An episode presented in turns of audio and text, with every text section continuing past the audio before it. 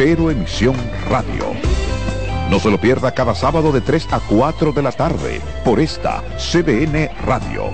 La información a tu alcance. La sirena, más de una emoción, presenta.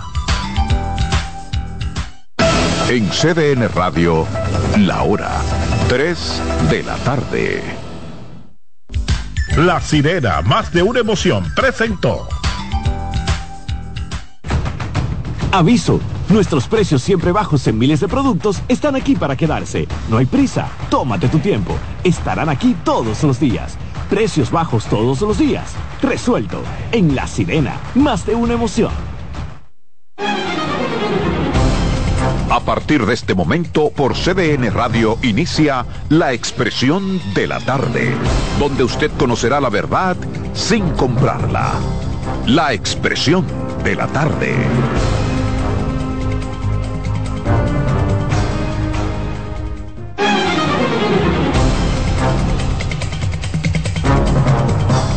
Bien, buenas tardes. Buenas tardes República Dominicana, buenas tardes país. Son las tres en punto, así arrancamos nuestra versión de este programa, La Expresión de la Tarde, eh, para que analicemos todo lo que ha ocurrido en el país y en el resto del mundo. Hoy es un día más o menos tranquilo, pero hay algunas informaciones que aunque de manera soterrada han sido trascendentes y aquí las vamos a analizar. Así que buenas tardes, ¿cómo están ustedes? Bien, todo en orden, como siempre, todo bajo control, en la gracia de Dios. Buenas tardes a la República Dominicana, al equipo, a los amigos que nos sintonizan, que nos esperan de lunes a viernes de 3 a 5 en esta plataforma. La expresión de la tarde está en el aire, CDN Radio, 92.5 FM para Santo Domingo Sur y Este, 89.9 FM Punta Cana y 89.7 FM en Santiago y toda la región del Cibao. Miércoles, miércoles 6, avanzando indetenible el tiempo. Diciembre, yéndose también el mes, el año 2023. Carmen Curiel. Gracias Roberto, saludo a Adolfo, Ángela Costa, a los muchachos que están en control y a todos ustedes que están en casita, en las oficinas, en los trabajos, en los vehículos y que nos acompañan estas dos horas de muchas informaciones. Gracias. Hoy es un día para dar gracias a Dios, agradecer y seguir caminando. Buenas tardes, patrón. Hola Carmen, buenas tardes, buenas tardes Roberto, buenas tardes Adolfo, buenas tardes al equipo técnico que nos acompaña, a todo el país, dominicanos de aquí, dominicanos bueno, mientras, de allá. Mientras tanto, Transcor Latam ha sido inhabilitada para operar, luego de encontrar muchísimas irregularidades. Eh, Se anula su prestador de Eso servicio. implica que el tema pica y se extiende y que va rumbo a los tribunales de manera decidida y de manera sistemática, podrá ir la próxima semana ya al Ministerio Público. Porque además de los elementos, las violaciones, digamos, en términos administrativos, hay demasiadas violaciones detectadas. Muchas de ellas comprometen de manera directa la responsabilidad penal de muchas personas. Pero eso lo estaremos viendo a partir de la próxima semana. Mientras tanto, ¿qué les parece a ustedes esta decisión de anular eh, las operaciones, inhabilitar esa compañía para que pueda eh, trabajar en República? O sea, inhabilitarla como proveedora del Estado. Claro, exacto, claro. para que no tiene ningún tipo de actividad con el Estado. ¿Es de por vida o...? No, o temporal. No está inhabilitada creo que durante siete años Son mientras cinco, está. La ley sí. establecía que eran cinco años, no sé si eso ha cambiado, pero eso era lo que establecía la ley. Es un asunto provisional, entendía. No sé si es provisional. Que ser siete años obligatoriamente. No, no, no. no, en esta disposición de la resolución. Sí, yo cre creo, no tengo la certeza, okay. pero está inhabilitada. Voy a buscar Mientras no hay una sentencia definitiva, creo que ellos están autorizados para inhabilitarla mm. provisionalmente. Ah, no, hasta que no se conoce es una decisión no no la, no es blanco, la cámara de cuentas puede blanco, hacer. ponlo blanco y tú puede hacerlo dependiendo sí, claro que puede hacer. pero no es la cámara de cuentas la que está aquí. Eh, la compra sin contrataciones. Compra y contrataciones, compra y contrataciones es que tiene la facultad de hacerlo. sí, claro. Definitivo y provisional. facultad que lo hizo. Sí. todo depende de la gravedad del asunto. Al tratarse de un asunto muy grave la decisión que se tomó porque hay varias decisiones que se pueden tomar cuando un asunto es grave, no muy grave, o cuando no entiende una violación simple. En estas muy grave, una de las atribuciones que tiene, compras y contrataciones, es la inhabilitación de la compañía, y eso fue lo que hizo. Y qué bueno, qué bueno en lo que se es, averigua el, el caso. Tú, tú que, que, que te enteras fácil de, de muchas informaciones que uno no tiene acceso, Adolfo, ¿cuál es el futuro de este proceso de semo- semaforización de la ciudad, de la- del Gran Santo Domingo, porque no es solamente de la ciudad Bueno, capital? A mí más que el futuro me interesa el presente. El presente es que está inhabilitada la compañía, que se detienen los trabajos y que hay que ventilar en justicia lo que haya que ventilar. No, lo- Hay una parte que está en el Tribunal Superior Administrativo, donde una de las compañías afectadas eh, elevó un recurso que se conocerá el Mi- día 14 de este mes. El tema al que me refiero como futuro, eh, estimado Salomón, es a la puesta en funcionamiento del sistema. La ciudad capital y el Gran Santo Domingo en su conjunto no aguanta más este desorden del tránsito. Aquí hay un desorden en el tránsito, si a eso te refieres, pero para mí no depende de los semáforos. Pero hay una inversión. Para mí depende del caos que tenemos en el sistema de tránsito aquí.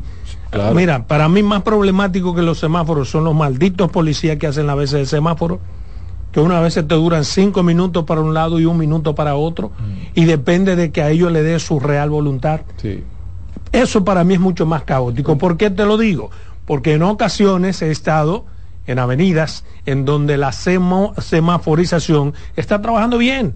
Sin embargo, tú ves los jodidos AME. E- Es cierto. O sea, quitando u- u- 27 unos semáforos que tú lo ves sincronizados sí, todos, sí. entonces viene y te para un jodido policía. E- Es cierto. O sea, ¿Qué sentido que no tiene idea de lo que está pasando a, a- calle arriba y tampoco tiene Y que- contacto con ningún Exacto. otro. Y en su actitud se nota que no le importa esa vaina. Sí. que no le importa porque tú le pitas y tú puedes durar cinco minutos pitándole y ahí es como que cogen cuerda. Es el Y caso de la Winston Churchill que está sincronizada. madre. Está ¿Sabes sincronizada y no la no le permiten operar. Realmente la DGC, ni esta ni ninguna, Ni ninguna. han dado una explicación, ciertamente, convincente del por qué, cuando el semáforo está funcionando, tiene que haber un DGC. Ahora, amén de esa parte. No tiene lógica. En ningún país del mundo tiene lógica, excepto aquí. amén Oye, de- ¿cuál es el argumento? Perdóname, porque él hizo una pregunta. Porque yo lo pregunté una vez. Eh, bueno, lo que pasa es que en ocasiones, dependiendo la hora, hay avenidas que fluyen más que otras. Y aunque el semáforo esté bueno, si de este lado, por ejemplo, de norte a La sur, carga mayor. eh, la carga es mayor, pues entonces uno lo que hace es que la compensa con un ser humano. Pero entonces tampoco pero, hay un lado. y- eh, pero que no tiene sentido. No, si que no por la razón que sea en este momento la carga es mayor para tal vía, bueno, pues sencillamente la carga es Es- es mayor. que eso no tiene Y sentido. dejen los odios semáforos que hagan lo que tienen que es que hacer. eso no tiene sentido, Adolfo. Si no hay un personal en un centro de monitoreo, diciendo, mire, eh, y un tipo con un radio en la mano. Abra tanto ahí, Démele- dele dos minutos. de- el de arriba, dele un minuto y medio. El otro, dele un minuto. El otro, 30 segundos. En esa fila va a circular en esa Pero ¿y dirección. por qué hay que hacer eso si tenemos semáforos? No, si y si los semáforo- semáforos son supuestamente inteligentes. Ay, es que te- porque están- tenemos no, que tener un hombre. Porque en la mano de un hombre decidir a este semáforo dámele un minuto, a aquel dámele dos minutos, pero mira, el de allá en la esquina, dámele cinco. Ese ¿Por sistema qué? que darle- instalando está en capacidad de definir los tiempos que necesita. Hermano, y los que están instalados tienen igual capacidad, porque eso tú lo programas cuánto debe durar. Sí, pero estos ¿Entiendes? tienen inclusive un foco para detectar la carga que hay en cada vía. Mira, es la inhabilitación es permanente. Ah, permanente. No podrá contratar con el Estado, él puede desbaratar la compañita. Sí, porque Y hay- hacer el, otro. el- el asunto es, es por la Es falsificación. Sobre todo por la falsificación. Eh, Sí, por unas sí, pero- falsificaciones demasiado burdas. Pero no puede, con- él puede quedarse con su compañía y seguir con el sector privado. Exacto, pero exacto. esa- Con el pero con el Estado no puede contratar. inhabilitada para contratar Permanentemente con el para Estado. contratar. Con el el Estado. registro de proveedor del Estado. Sí, Exactamente, exacto. pero que siga, yo no sé a quién más, pero es que muchas violaciones, muchos documentos Pero no, falsificados, mira, hay pero cosas- además se acaba de demostrar que esa compañía no tiene nada que ver con La- la semaforización, matriz, con la matriz. no es con semáforo, Con nunca he trabajado. No, no, no, me refiero a una empresa hecho. que ellos utilizaron, nunca jamás ha trabajado O con sea, esa no es la razón social. No, No, ha trabajado con, con peajes y con tax.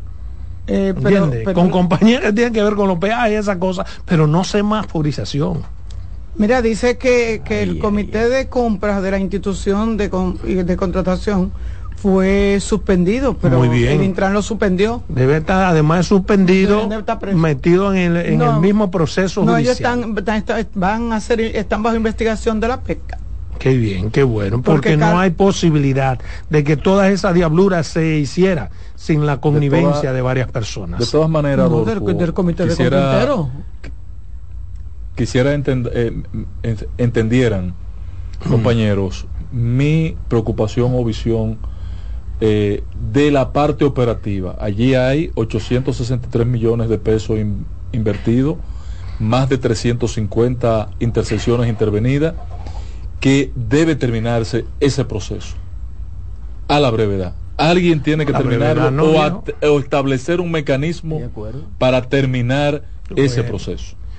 Bueno, pero eso no es a la brevedad, eso es cuando sea posible.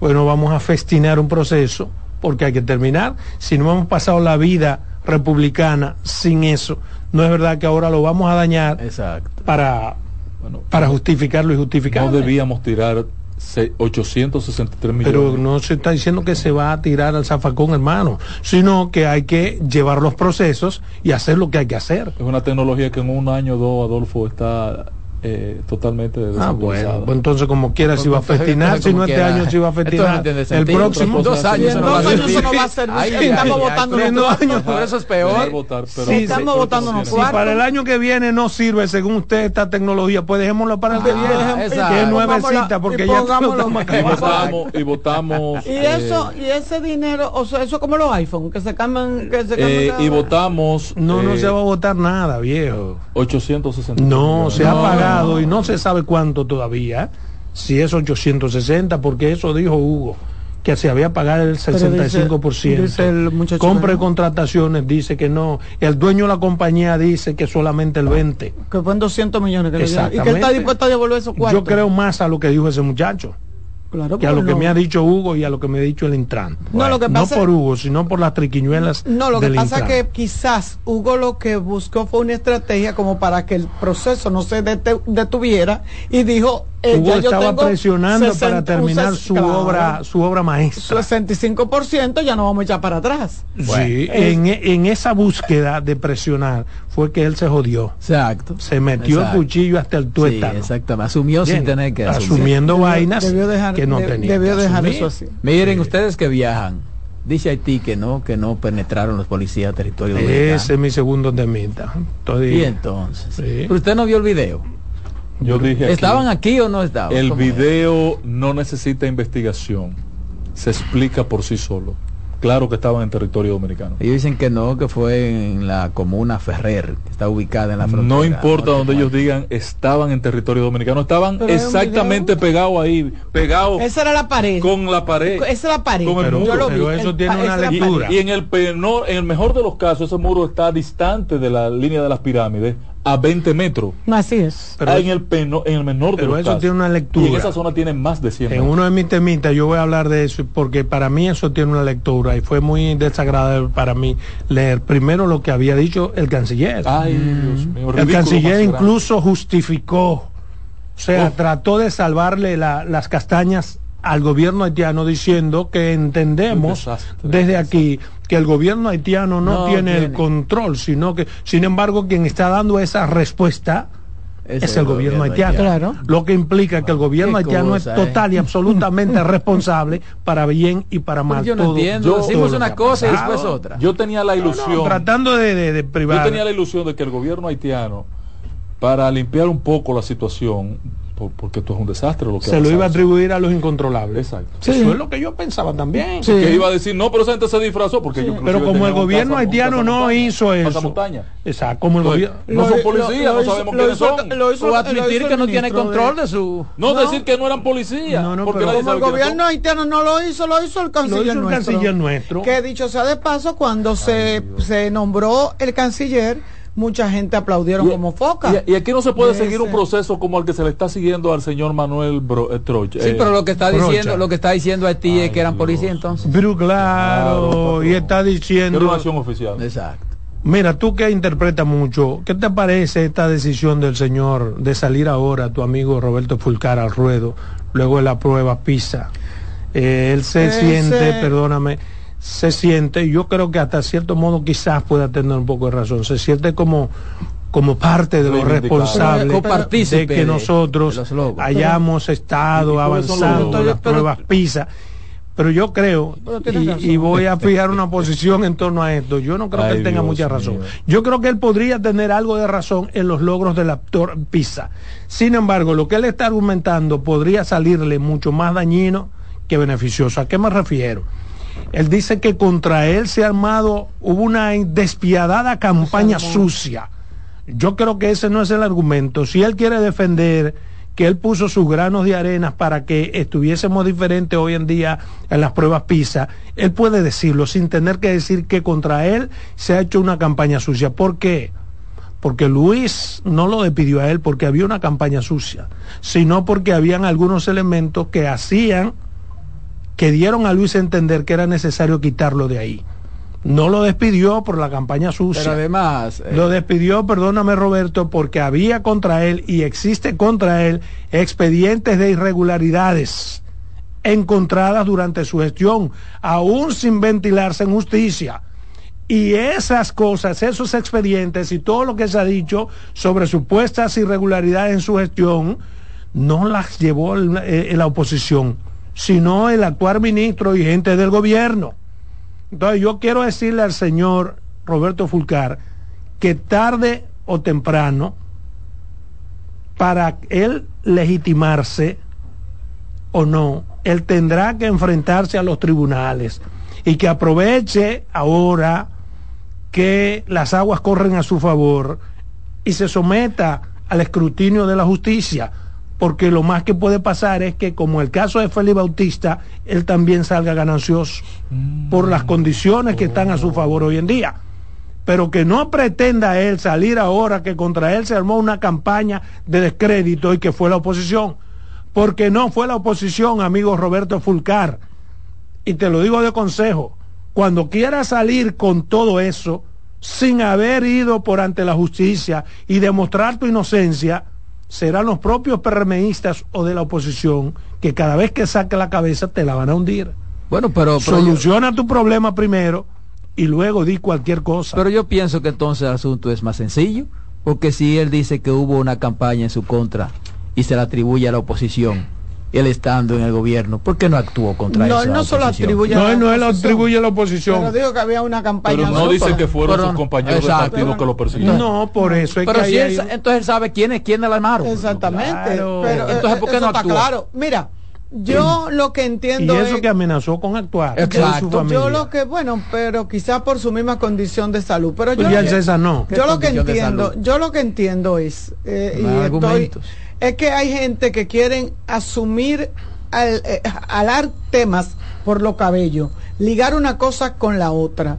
Yo siento que es verdad que no que una que un, un desarrollo de la educación, que un aumento en la prueba PISA, eso no se hizo de la noche a la mañana y que no es responsabilidad solamente del actual eh, eh, al ministro de, de Educación. Yo creo que hay que reconocerle al señor Furcal también sus logros en educación. Dime dos.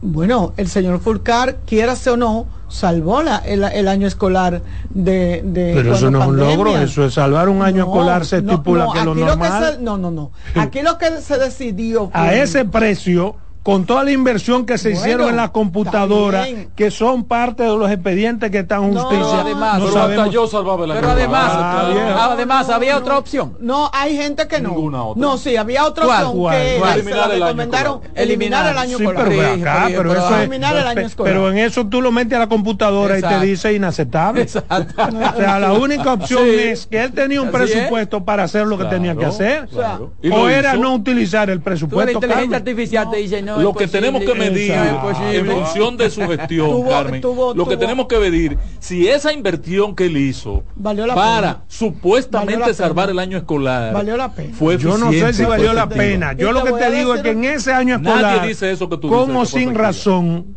que valió la pena. Nadie ningún estudiante dominicano se quemó porque hubo la determinación de no De que quemar no a nadie. quemarlo, Entonces, ¿Qué coño porque puede no- servir un Sí, año escolar aprendió, bajo ese porque, predicamento? oye, la- oye, la que No, pero no se aprende en situaciones normales y tú me vas a decir a mí que se aprendió más no, porque en lo un que- sistema oye, de a distancia. Yo Oye, pienso, lo que yo se pienso que no podemos mira. caer en evaluar ese año. No, lo que, lo que se buscaba era. ese año no. Ese año es invaluable. porque No, porque lo que se buscaba era no perder. Exacto, pero no evaluarlo, no evaluarlo. No perdieran. Pero no para eso no había que La- dar clase, Carmen. No, Como pero- en efecto se dio poca clase, por todas las razones. Y lo que pero- se buscaba era que los niños no se quemen no se pe- y no se les quemó. no perdieran no perdieran la conexión con la escuela de hecho la diserción escolar fue alta por eso mismo porque la gente decía, Pero una cosa es la conexión con la escuela, que no se perdió, y en eso podemos dar la razón. Y otra cosa es los logros que PISA señala. No se deben a eso, Carmen. Claro. eh, Son dos cosas diferentes. pero tú crees que Él se los quiere atribuir. No, pero que no yo no creo que se lo quiera atribuir lo que pasa Tú eh, leíste el mensaje al que yo hago son unos referencia. Twitter. En Fueron los Twitter, Twitter. Por eso que se puede calificar como pero un tú logro, sabes realmente. pero te voy a decir algo tú sabes que yo siento y estoy de acuerdo contigo que fue la forma de desahogarse porque realmente este ministro no ha sido complaciente ni ha sido eh, eh, suave con él este ministro desde que entró le ha dado por la Pero este cabeza ministro no. No ha sido complaciente Luis Abinader que lo Exacto. quitó. No, y el Pero ministro para que es más fácil caerle al ministro. Exacto. ¿Entiendes? Eh, Pero el eh, primero que no pero lo apoyó. celebrando Pero al lo- contrario, en contrario. desgracia en el gobierno. Pero eso es lo contrario. lo tengan No, yo no digo Oye, que eso es lo contrario. Yo pienso que el presidente duró mucho tiempo para quitarlo. lo apoyó demasiado, Lo- entiendo lo- yo. Oh, pero venga acá. Yo no creo, todos los días, un yo no creo que, que Fulcar esté en desgracia No, en el gobierno, al contrario. Yo creo que Luis ha sido extremadamente considerado, tan considerado que lo tiene ahí. Todos los días un ruido. Lo tiene al- alrededor de él, todos estos meses tú lo vas a ver. Lo tiene a pesar de que asesores le dicen que no. Claro. Eso es tener cierta consideración. No, pero seguro. ¿Y quién está poniendo algo en riesgo con eso, Luis? ¿Por qué? Porque ese hombre tiene un expediente de se No, que supone que los- lo está en protegiendo la justicia. ahorita.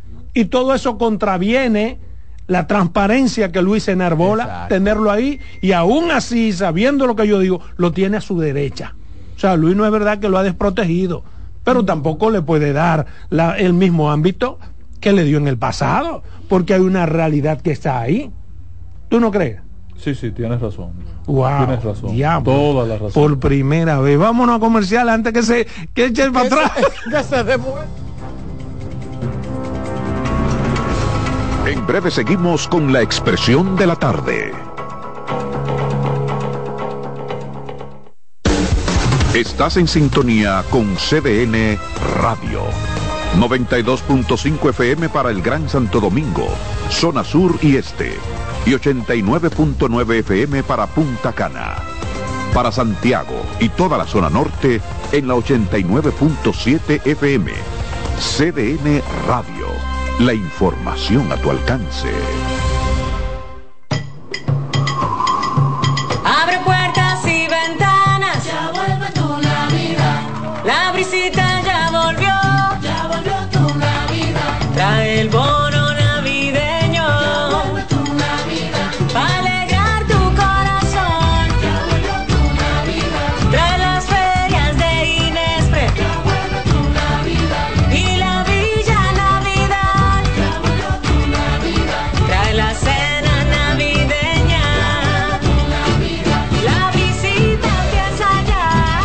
El bono navideño para dos millones y medio de familias. Comedores económicos, ferias de Inespre. Parques municipales con música, cultura y mucho más. Para que compartas la visita con tu familia. Vuelve a la visita. Gobierno de la República Dominicana.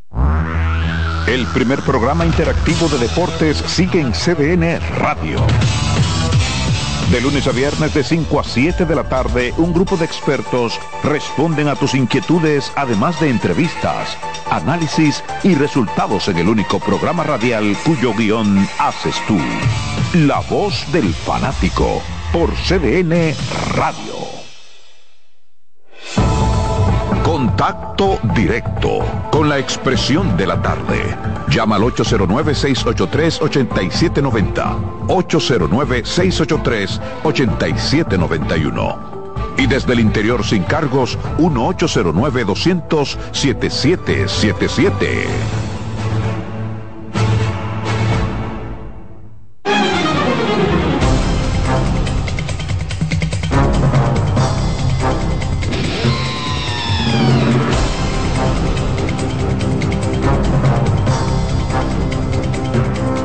Bien, continuamos aquí en su programa La Expresión de la Tarde con el 809-683-8790 y el 809-683-8791. Usted contacta con nosotros, puede decir lo que quiera.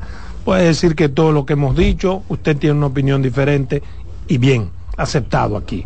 Mire, yo tengo dos temitas que quiero eh, compartir con ustedes. El primero está relacionado con el tema que hablábamos al principio, el tema Haití. ¿Por qué? Porque yo decía en mi com- comentario de ayer, y quienes nos escuchan lo saben, que nosotros debimos tomar una acción determinante la primera vez que ocurrió eso, porque no es la primera, y que si hubiésemos tomado la acción que había que tomar en la primera, no estuviéramos hablando ni de la segunda ni de la tercera, sino que había que tomar una acción de manera proporcional. El gobierno, en su forma y estilo, había dicho, había anunciado que iba a dar una respuesta contundente a Haití. Y dio una respuesta que para ellos esa es la contundencia. A mí me pareció pobrísima la respuesta, me pareció no proporcional, pero me pareció incluso tratar de justificar algo que nosotros no tenemos por qué justificar. ¿A qué me refiero? A la parte en la que el canciller de la República Dominicana trata de sacar las castañas del fuego al gobierno haitiano y dice que entiende en parte la situación haitiana porque el gobierno haitiano no controla a, a lo que está pasando con la delincuencia en Haití. Pero amanecemos hoy con una información que contradice totally and absolutely, como dicen los gringos, a lo que ha dicho nuestro canciller. ¿Qué dicen los haitianos hoy como si fuese una bofetada a nosotros? Haití niega que ellos penetraron a territorio dominicano. Haití dice, me refiero al gobierno haitiano, que lo que hicieron fue destruir un mercado ilegal en su propio territorio. Pero cuando vemos los videos, sabemos que estuvieron en territorio dominicano. Es flagrante, se ve, se nota, se tiene la territorialidad. Entonces, para mí, puedo estar equivocado, todo esto demuestra que el abuso está avalado, el abuso que cometen los haitianos de manera reiterada, la frecura, la intromisión que cometen de manera reiterada contra la República Dominicana, está avalado por las propias autoridades haitianas, que no fue cometido por fuerzas incontrolables y que lo que dijo nuestro canciller, tratando de no culpar al gobierno haitiano, para ellos eso es absolutamente nada. Yo insisto en que las violaciones internacionales de territorio se responden con proporcionalidad igual o mayor para mandar un mensaje de que del otro lado vive gente. Y si seguimos aguantándole esas vainas, luego nos pondrán en fila a todos sin vaselina y que nadie se queja del dolor. Nadie se queje luego del dolor. Cuando maten dos o tres dominicanos en la frontera o cuando maten o hieran a dos o tres guardias, entonces que nosotros queremos reaccionar o vamos a querer reaccionar y tomar decisiones que parezcan eh, de, de, nación. Lo dije y lo repito eso, ¿eh? Entonces, mi pregunta es, ¿hasta cuándo mantendremos el miedo? Y seguiremos echándole la culpa al indio y dejando de ver que el indio no es que mata, que el que mata es la flecha. ¿Hasta cuándo vamos a mantenernos en esa diatriba? Para bien o para mal, el responsable de todo lo que ha pasado, de todas esas intromisiones y violaciones, por omisión o por comisión, es el gobierno haitiano. Y nosotros debemos tomar las medidas que tengamos que tomar. Quería decir eso sobre ese tema.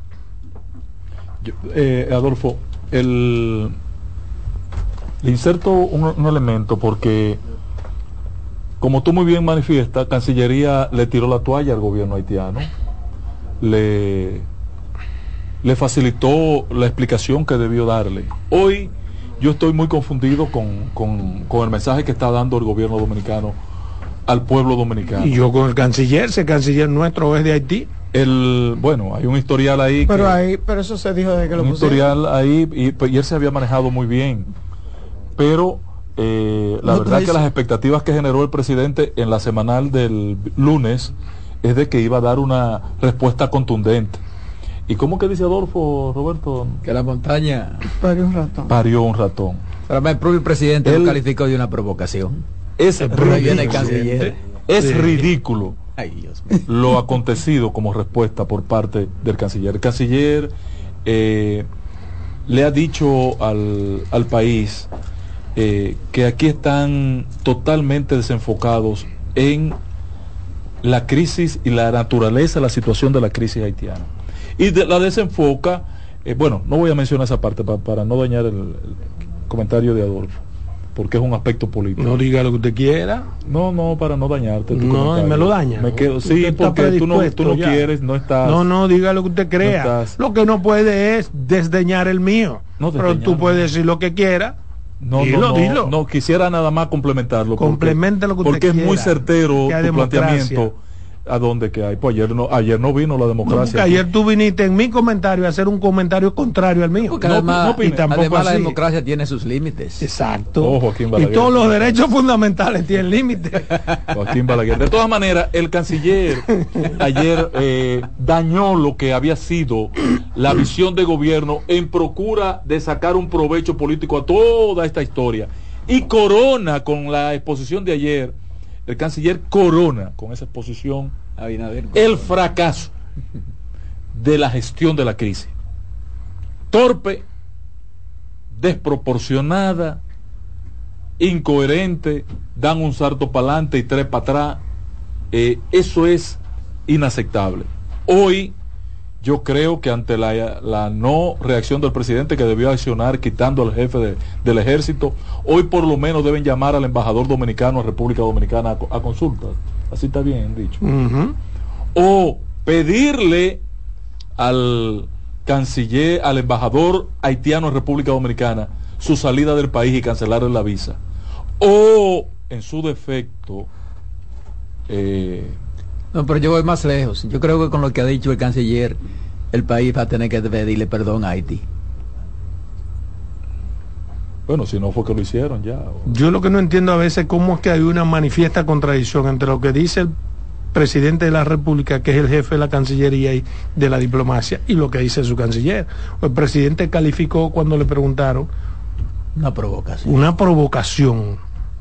Para el Entonces, presidente, cuando- pero para el canciller no, para el canciller fue. ¿Podría considerarse alta traición a la República No, Dominicana? no, yo no creo que esa sea la intención. No, no, pero- no, estoy preguntando, no digo que haya Bueno, intención. y yo te estoy contestando. Yo estoy diciendo que Para sí que sea posible. alta No, traición tiene que haber un grado o de quítalo de alta. Sí. Traición a la República. No, quitámoslo de alta. Tampoco. poniendo Yo el creo tema, que el eh. concepto, Eh, porque un Ni concepto ni hay traición errado. tampoco, no, ¿no? tampoco. O yo sea, no creo. cuando ustedes calificaron aquí hace una semana el comportamiento símil al asumido por el canciller contra Por el embajador. pobre embajador en España, Pobre. eh, eh, lo, lo de este en canciller ha sido peor. No, no, porque Eh, que el embajador primero no es sí. el canciller. Un embajador en España no tiene las facultades que tiene el canciller, que es el jefe de la diplomacia.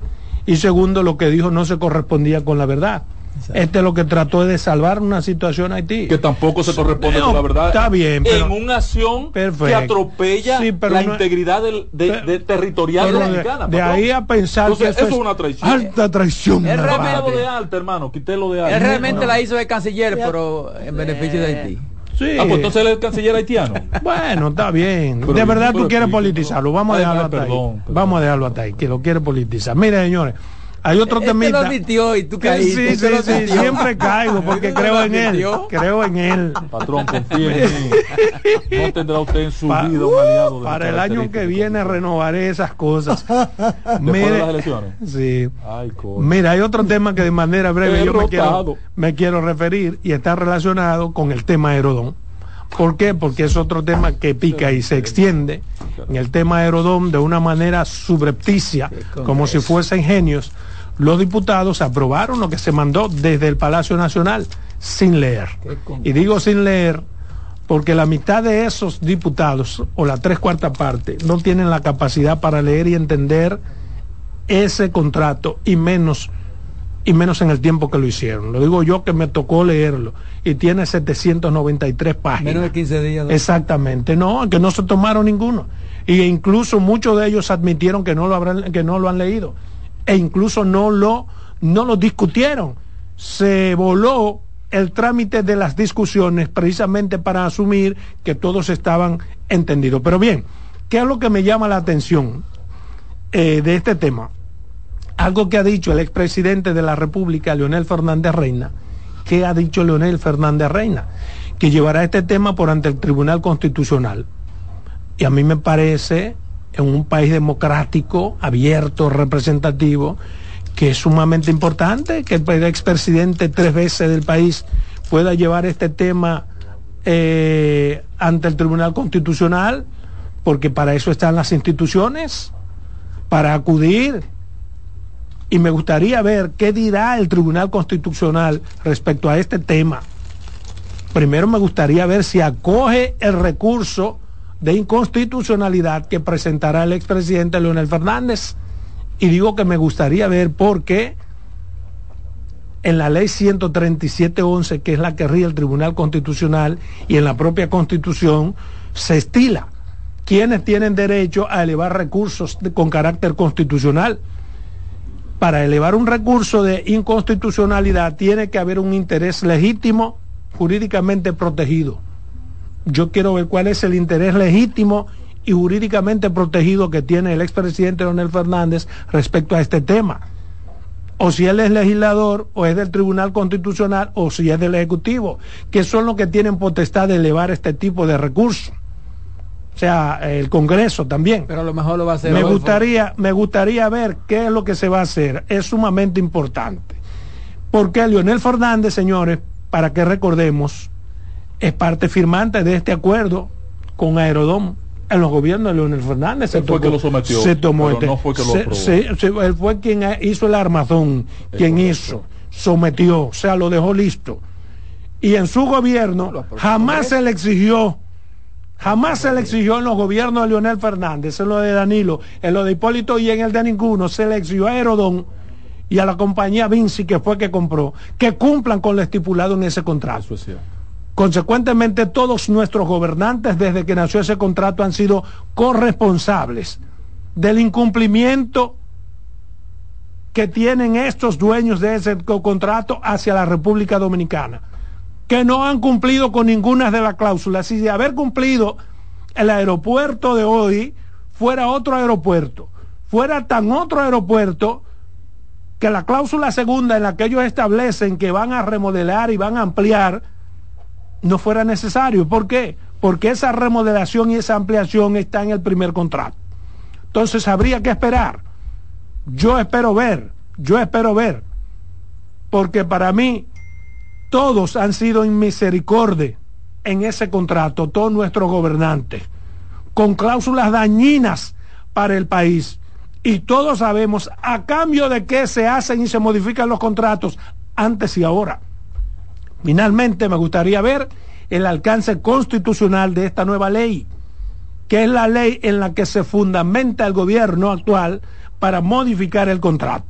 Me gustaría ver, porque precisamente eso es lo que Lionel va a someter, una acción de inconstitucionalidad contra la ley 2366, que es la que da potestades al gobierno para modificar esos contratos del año 2006 a la fecha. Yo quisiera ver, me gustaría el alcance de constitucionalidad de esta nueva ley y que quede claro si cada uno puede hacer excepciones legales o una ley a su medida, no importa lo que pase. Tú me ibas a decir. Ahora, yo yo Mira. estoy totalmente de acuerdo que se ha llevado constitucional. Eh, sería bueno que la, la gente, ayer yo me tomé la molestia de leer y no porque sea una persona que, como dicen, que es lo último de los muñequitos y que le demos seguimiento, pero eh, Juan Ariel Jiménez hizo un, un trabajo, La estrella publicó- naciente de la República Dominicana. publicó, yo no lo, pero bueno, ahora. Ese es su, su, su parecer. Un. Hizo un artículo de opinión en el listín. Juan Ariel Jiménez. Y ese muchacho hace unas explicaciones excelentes y dice de cómo esa empresa engañó, está engañando al, a- al actual gobierno sobre lo que lo que se dice y dice él Pero ahora. entre- en, ahora en este en este no, en esta propuesta y dice él entre otras cosas que la empresa que hizo la, la, la auditoría, que hizo que hizo la recomendación, dice La empresa que contrató el que gobierno. contrató- dice que Aerodón es uno de los de los de los de los de las empresas que mayores beneficios están recibiendo en el área. Dijimos Solamente aquí. Chile está, está- tú lo dijiste aquí. Yo dije más. Chile. No solamente eso, perdón, yo dije más. Yo dije que averigüen de quién es la empresa que se autorizó para que haga esa, autori- Esa esa- esa- deja- y, y que le di le dé el visto bueno al gobierno. Pero chilena no, también. pero- Pero pero- asesoró a lo mismo que están haciendo Pero, en Chile. pero déjame hacer una Lo- lo- lo preguntita. no, sé si haya capacidad de respuesta. ¿Aerodón engañó al gobierno o el gobierno se dejó engañar? Tú sabes que el gobierno está en una situación difícil que tiene que dejarse engañar porque necesita los recursos a como dé lugar. Para mí el problema no es el gobierno, para mí el problema es el país. Y haya confabulación o no, están engañando al país. Eh, Ya sea los dos juntos o uno de manera particular. Exacto. Es correcto. El que ha sido lesionado es este país. Es correcto. Y Lo que quieren quería decirte, Adolfo, y, por- y tú lo aclaraste al final, es que el presidente, y a mí me duele la cabeza cuando coincido con Lionel, porque no me gusta coincidir con él, pero lo que Lionel pretende llevar al, al- al constitucional es la inconstitucionalidad, abogando a con- inconstitucional la ley que manda a revisar los contratos. Pero lo puede hacer a través de los diputados 66, y legisladores. Y lo puede hacer a través de su partido, de cualquier, de la Fundación Global, de, de cualquier entidad, puede hacerlo. Ahora, yo le quiero recomendar a Aerodón, porque ya no hay nada que recomendarle al gobierno, el gobierno tiene una voluntad en firme y quedó demostrado ayer con la festi- festinación de esta votación donde los PRMistas diputados eso, ¿eh? aprobaron a, a rajatabla por encima del bien y del mal la- el contrato. Hay una voluntad política allí manifiesta. Le digo a Aerodón que quizás entienda el mensaje. No entreguen un chele a este gobierno de ese contrato hasta que el Tribunal Constitucional falle a favor o en contra de esa inconstitucionalidad. No entreguen un chele. Yo entiendo que, que ha sido, yo no puedo creer que un gobierno porque tenga problemas económicos, que no creo que sea así, eh, no, no, esté no, no. do- dando, ahí hay algo más. Ahí hay algo más, ahí hay algo, alguien que se dejó engañar. De hecho, lo que decía Adolfo, que decía, pero ¿por qué no hablamos de una, de una, de un contrato entre eh, eh, público y privado a la, Una alianza la alianza público-privada. Lo dice este muchacho. Ah, dice, Pepe. pero también era necesario que se hiciera una licitación que ellos pudieran El gobierno iba a participar. recibir 2 o 3 mil millones de pesos Entonces en una dice licitación. él que son mil novecientos y pico de millones de pesos, de dólares, de este contrato y el gobierno lo que está recibiendo es 700 y pico de millones. 775. O sea, no, no, pero eso no es parte del contrato. Eso Claro. se llama un canon. Pero 700 no, no, no, pero tiene que estar porque pero no es parte del contrato, o sea, esos 795 se llama un canon. Artículo 7 del contrato, lo pueden leer. Ese canon establece que de entrada para firmar para se le va- firmar se le va a adelantar. como a los peloteros que le dan un Sí, bono, un bono, para un firmar bono. exactamente Va a Una entregar especie de garantía, 300, eh. Pero va a no, entregar no. 400 y después Una- 300. digamos una especie de, de- de agradecimiento. Toma esos exacto. 795 millones. Pero dice él 775 que de- millones. Pero dice él que debería de ser 1.925 No, no, es- millones de dólares. No, no, no. Que es tuviera que, que, estar es que entregando. parte de un canon no- es lo que uno no, no es lo que tú acuerdes. No, se puede parte. ver como un pago de lobista. Pero no, no, no, no, No. no. Ese es un beneficio. De ahí se le Ese es un a los beneficio. El gobierno dominicano va a tener un ingreso permanente en función de la ejecución del contrato y de las cargas eh, de tasas que tiene el aeropuerto. Y la que- va a recibir. no, de lo que Ahora, este ahora. dinero que Adolfo refiere es por la garantía que va a tener la empresa por usufructuar ese bien durante 30 años. Entonces ella dice, bueno, como me vas a dar este beneficio, me va a dar la estabilidad para yo ejercer la administración de este bien, usufructuarlo por 30 años, te voy a dar por adelantado como un bono, pro qué, bono pro la, la acción de 775 Un caramelito. millones, de los cuales esa la gente de Vinci van a entregar 400 millones ahora y 375 después de la firma. En seis meses. Mira, dice, Caramelito. 400 millones a los 10 días de firmado el contrato y los otros 375 tienen que entregarlo en Seis meses. Sin embargo, en ese caramelito también están las cláusulas que podrían afectar. ¿Por qué? Porque para que el gobierno reciba Los otros. los primeros 400 millones, tiene que hacer, y lo establece el contrato, todas las acciones pertinentes de forma tal que ese aumento en la tarifa De de, ese 1.23 punto a que yo cuánto cuánto se hagan efectivas de inmediato. Sí, de inmediato. Sí, en el porque- 2024.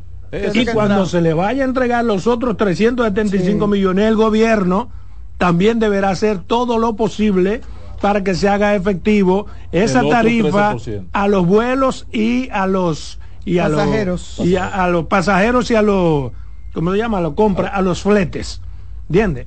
O sea, que si bien es cierto que le van a dar entre comillas va a recibir. 775, ese dado viene dado de la costilla de todos nosotros. ¿Por qué entonces tú no me diste la razón aquel día cuando tú hiciste muy buena exposición del caso chileno, ¿verdad? Eh, contrastándolo con el caso nuestro en la firma del contrato, cuando yo dije que lo que había autorizado vía administrativa a la empresa fue imponernos al, a- a- a- al país un, Sí, un pero no es un impuesto, así es que no. Yo- o- olvídate no- del impuesto, No, olvídate claro, del te- concepto impuesto. No me puedo Una olvidar. cobranza Está bien. para perjudicar al dominicano. No me puedo olvidar, hermano, porque este es un programa, programa, programa explicativo y nosotros, si Esto no es sabes, una escuela jurídica. acuda- bueno, yo pretendo que lo sea en la medida de nuestras posibilidades. Y en la medida en que yo pueda decirle a la gente la diferencia a la gente. entre un impuesto y un arbitrio, hay que decírselo.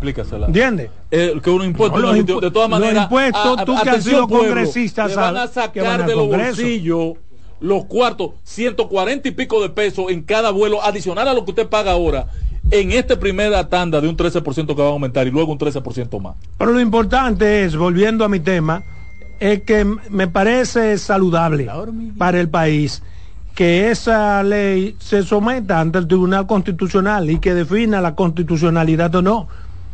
Por eso tiene un viso de importancia lo que tú has dicho de que hay que tomarlo con tranquilidad, porque si el Tribunal Constitucional, que yo dudo que lo hago, declara inconstitucional esa ley 6623, entonces habrá que revisar el Devolver los cuartos que haya cogido el gobierno. Bueno. Y le digo, le voy a pedir un favorcito. que hay parte que está en el presupuesto, En tu turno, permítame pedirle un favorcito a. Bauta y a. Porque tú todo lo haces en mi Víctor. turno, en los tuyos se te usted- olvidan las cosas. Algunos días viene en un espíritu de demócrata. Mire, el compañero, a Bauta y a Víctor, que por lo menos a los 20 jueces que están evaluando, que quedan por evaluar en esta semana, en el día de mañana, pasado mañana, le pregunten su opinión sobre ese contrato. Y si la respuesta no la va a entender, ¿Quién no la va a entender? la mayoría. Pero además- Pero no diga eso. Pero además ellos el pueden presidente del Senado que amigo Pero si tuyo, yo soy- oye- que es camionero, que es saber de todo lo que se le Bueno, ha demostrado Bueno, que pero- sabe. Él no sabe nada. además a él le están pienso- pasando los papelitos para que haga las preguntas. Pero yo pienso que eso no tenía mucho sentido, porque si yo soy juez No, y me preguntan eso, yo postulando y eso- preguntan, yo le voy a decir, yo no he leído ese contrato. Eh, ellos, ellos van a tener que juzgar. No, no, es que yo una no- acción No, de- no. real de un, No, no. de un de un consejero Sí. ante la realidad que vive el país. Mm. El mejor ejemplo fue la elección de los jueces para la Suprema Corte Norteamericana. El rol del consejero es hurgar en el posicionamiento pero de ese espérate. señor en función del interés Mira, nacional. si no saben ni siquiera los mismos congresistas, no conocen el contrato, ¿por qué tú le vas a preguntar a una gente que lo que es constitucionalista ¿Por qué tiene sobre ¿Por un qué con- tendrá que tomar decisión? No, no. Es no, no, pero que yo no te puedo dar mi opinión posición. sobre lo que no conozco. Exacto. Ninguno de esos evaluados Porque, ¿Qué te va a hacer el constitucional cuando si se somete eso? ¿Qué va a hacer el constitucional? Examinar ese contrato. Es igual que las preguntas que le ha hecho Miriam, eh, que, que me parecen que, que- que no tienen sentido. Tú le estás preguntando que qué va a pasar entonces con los niños haitianos si, si se mantiene la 168-3. El problema principal de un constitucionalista no es qué va a pasar con los haitianos, sino qué va a pasar con la dominicanidad y cuál es la decisión tomada. ¿Qué va a pasar con la ley? ¿Eh? No con los haitianos. No, no, ella está con la ley. ley. No, no, con la ley no va a pasar nada porque la ley está ahí. No, perdón, con la ley. No, La ley con está la. Ejecución. No, no, pero óyeme lo que ella dijo. de- Es que eso es lo que tribunal no la puede- Pero puede- hermano, pero yo te estoy diciendo lo que ella dijo, porque no es lo que tú quieras preguntar, es lo que ella dijo. Para que seamos concretos, ella dijo qué va a pasar con esos haitianos que nacieron en territorio dominicano pero que nunca han ido a Haití. Eso fue lo que ella preguntó. Bueno, eh, ellos tenían que contestar, Eso va a pasar lo que establece en- cada ley. No, exacto, pero además... Establece la ley. No, pero era tan La fácil como decirle, y ese tipo lo que se fue a, a hablar del distinguish, que es una de las técnicas que tiene el Tribunal Constitucional y el, y el overruling para tomar decisiones sobre decisiones ya tomadas. Se fue por ahí. Él nada más tenía que decirle, y era tan, tan Eso simple. No, no, no, como que si sus padres son haitianos, como le pregunta Miriam, no es verdad que ellos quedan apátridas, No, imposible. porque el haitiano, Tiene nacionalidad. por, constitución, exactamente, el hijo de haitiano, donde Es quiera que nazca, es haitiano. Es en principio. Igual que los Y lo de la escolaridad o no, ya es un problema de los padres. Por sangre son haitianos. Sí, son, son. Buenas tardes. Buenas tardes. Muy buenas tardes, eh, Salomón. Buenas tardes, Ángel. Y buenas tardes, Carmen. Hola, un abrazo, Carmen. Miren, miren, a nosotros nos han puesto, recuérdate, eh, Adolfo, en el primer caso de Haití, que tenemos, Roberto Álvarez pertenece al- a participación ciudadana, y mañana fuera que vaya a decir lo contrario.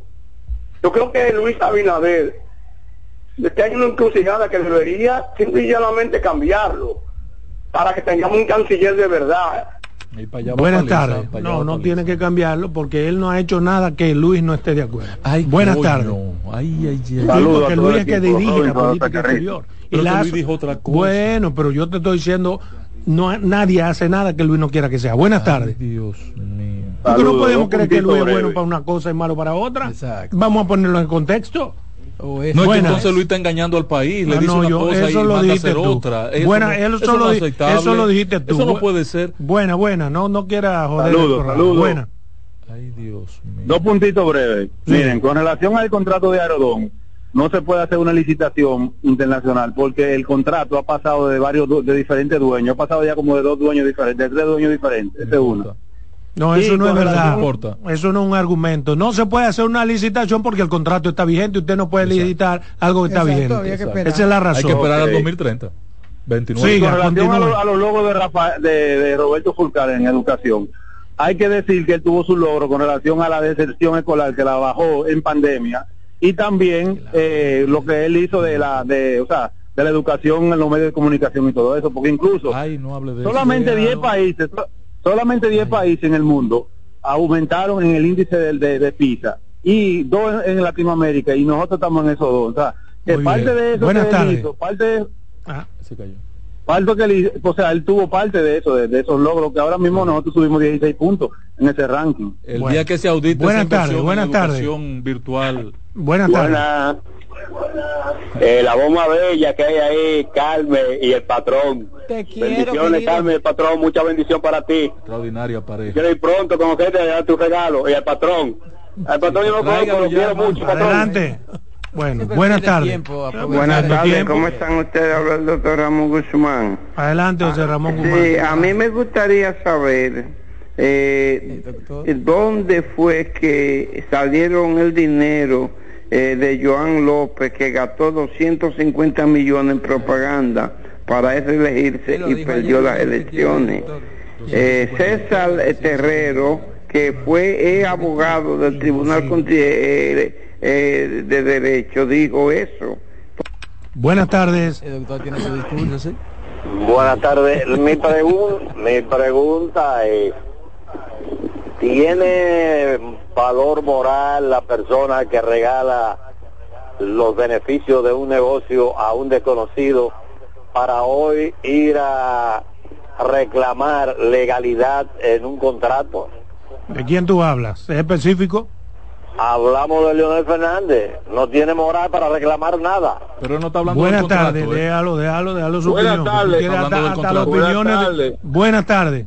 Mi pregunta es, Deja que la gente se. ¿Hasta si quiere. cuándo es, hasta cuándo es que uno como ciudadano tiene que pedirle a obra pública que arregle una calle que es de tanta utilidad como es la República de Colombia, que comprende donde están los mueblecitos ahí hasta llegar a la Monumental, que eso una compañía, no sé cuál fue, rompió, hizo unos hoyos, metió unas tuberías y dejó eso así. Entonces, en los que transitamos por ahí no tenemos derecho Ahí está su desahogo. Buenas tardes. Ay, déjame desahogarme yo Buenas también. tardes.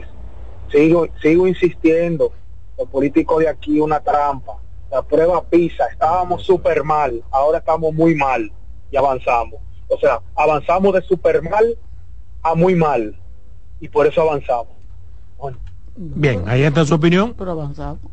Buenas tardes. Buenas tardes. Buenas tardes, Salomón, el equipo, el patrón, buenas tardes.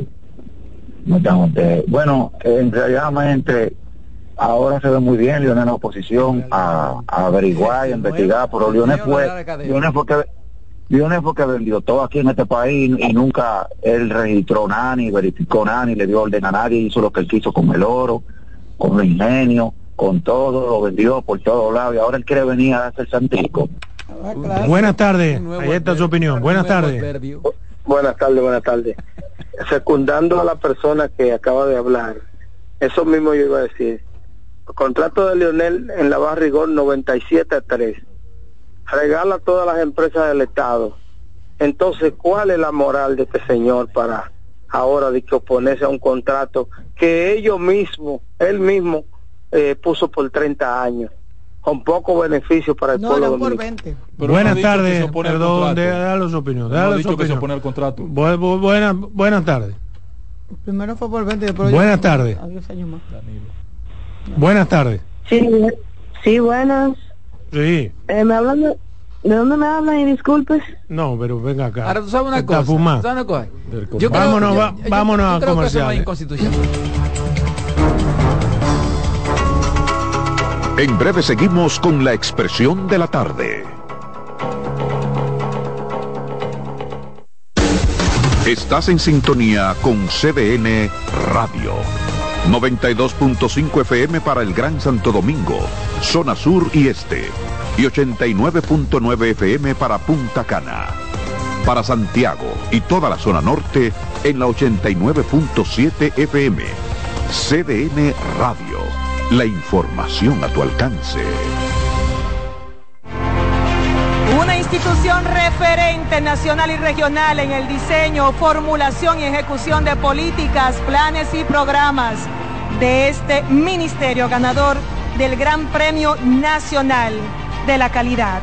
decirle que es un compromiso que asumimos desde que llegamos para poder eh, implementar los deseos y las instrucciones del presidente de la República en ir siendo eh, más competitivo, dar un mejor servicio con la transparencia, con la honestidad, con un mundo globalizado que tenemos que exportar no solamente cantidad, sino calidad permanentemente. Ministerio de Industria, Comercio y MIPIMES.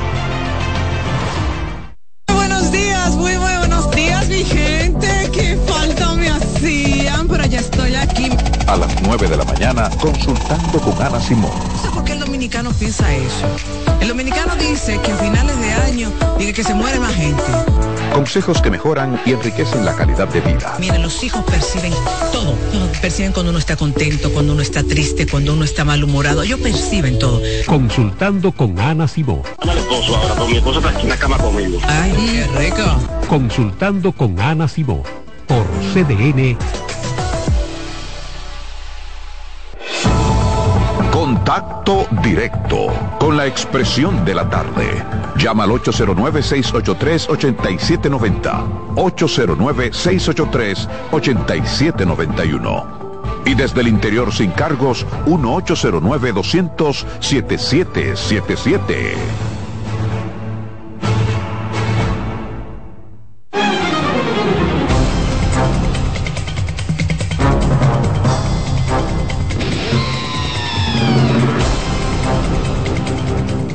Bien, continuamos aquí en su programa La Expresión de la Tarde con el 809-683-8790, 809-683-8791. Usted dice lo que usted crea, pero mientras tanto es el turno de Roberto Fulcar. No, Digo, Roberto eh, Gil. no, Roberto, Roberto Gil, Roberto Gil. Dos o tres mil millones de dólares en diferencia. A favor mío. Tiene una llamada. Tiene una llamada. Buena. Adelante. Sí, buenas tardes. Adelante. Gracias. Sí, fíjese caballero, eh, qué bueno que logré comunicarme con ustedes, el cual tiene una buena audiencia, no le permite una vez accesar al teléfono, ¿no? pero realmente me siento muy grato de poder opinar con respecto a lo que escucho, no solamente de voz de ustedes, sino de otros medios también que a veces voy manejando y escuchando. Y es que realmente nosotros no tenemos una explicación de un ente moderador con respecto a esas inversiones y ventas que, que si fue Leonel o fue aprobado por un conglomerado de las autoridades locales como son el Senado, la Cámara eh, bicameral, el diputado del Senado y otras entidades más que intervienen en esas negociaciones, ¿quiénes fueron realmente? Si realmente hubo una venta, si hubo un vender los que son los valores nacionales nuestros nuestras empresas. O sea, es como un tema que el, ciudadano lo escucha como algo político, ¿eh? Sí. Eh, porque le damos el nombre de una persona, fulano vendió. Pero, ¿dónde va la economía nuestra? O sea, ¿cuál es la consulta que podemos nosotros hacer a un medio como ustedes con respecto al oro? Yo trabajé unos años en España y realmente allá en España, un grupo que yo trabajaba, me mencionaba a mí que nosotros tenemos una de las minas más grandes de oro. Y me veían a mí como una persona del cual hablar de negocios porque me veían como una persona con un nivel económico que no era el que me veían trabajando en España, de obrero. Entonces, teniendo nosotros la facultad de tener una mina tan grande, ¿quién realmente maneja esa mina? O sea, del Banco Central, que me es extraño también que, y aprovecho entre paréntesis para no distorsionar la conversación, ¿por qué un solo gobernador de tantos periodos? Si Leonel fue malo y Danilo fue malo, ¿por qué te aceptó que eso que es nuestra economía la dirige el mismo que dirigió la mala economía de ese gobierno? Bueno, ahí está la opinión. ¿Qué le podemos contestar? Lo primero es que el gobernador del Banco Central está ahí de manera legal y es un reconocimiento a que ha sido un buen manejador de la economía del país.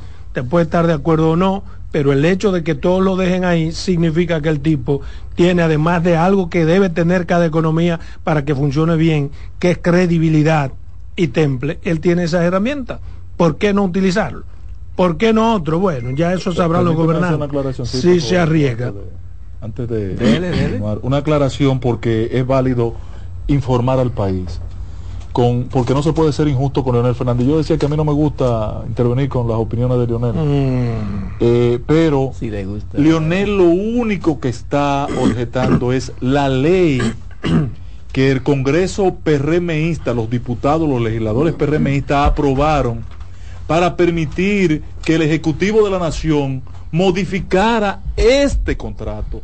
Esa es la ley que está atacando en inconstitucionalidad. Leonel, Fernández. Leonel Fernández. Válida y oportuna la gestión de Leonel. Bueno, pero no tiene moral como dicen los demás, porque Leonel fue capaz de modificar una constitución para beneficiarse él.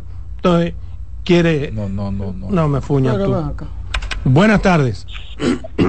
Buenas tardes, patrón, la reina, Roberto y eh, me quiero referir a un tema del que ustedes no están hablando. Adelante, aprovecha. Donde hubo el accidente allá de la en Quitasueño de la Guagua. ¿Sabe? Cuando se fueron las patanas se llevó el borde como del badén.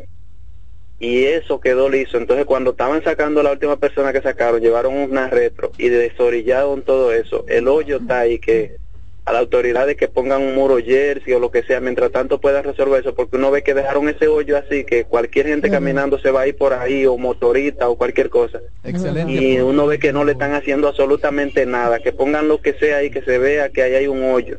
Excelente aporte, ojalá lo haya escuchado el ministro de Obras Públicas. No, pero Licho lo Estamos en inauguración hoy. Muchas gracias, compañeros. Gracias, como siempre, a los amigos que nos sintonizan y que además participan con nosotros a través de la vía telefónica Miren, el pasado viernes abordamos aquí el tema de la delincuencia, específicamente la forma de cómo la policía había estado eliminando a supuestos delincuentes en los llamados intercambios de disparos o ejecuciones extraoficiales, como le llama la Comisión Nacional de los Derechos Humanos.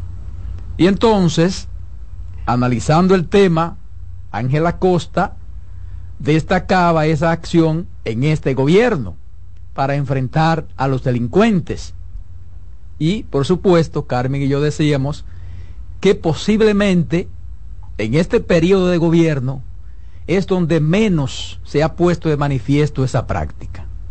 Y por eso, hoy, he querido traer a la mesa una recopilación mediante una simple búsqueda de Google de cómo se han manejado los diferentes jefes de policía, ahora directores policiales y o gobiernos, con los llamados intercambios de disparos, que es bueno señalar, y eso lo resaltábamos, que también había que decir que hubo y ha habido casos visibles de muertes de delincuentes que ciertamente se efectuaron en verdaderos intercambios de disparos con la policía, antes y ahora.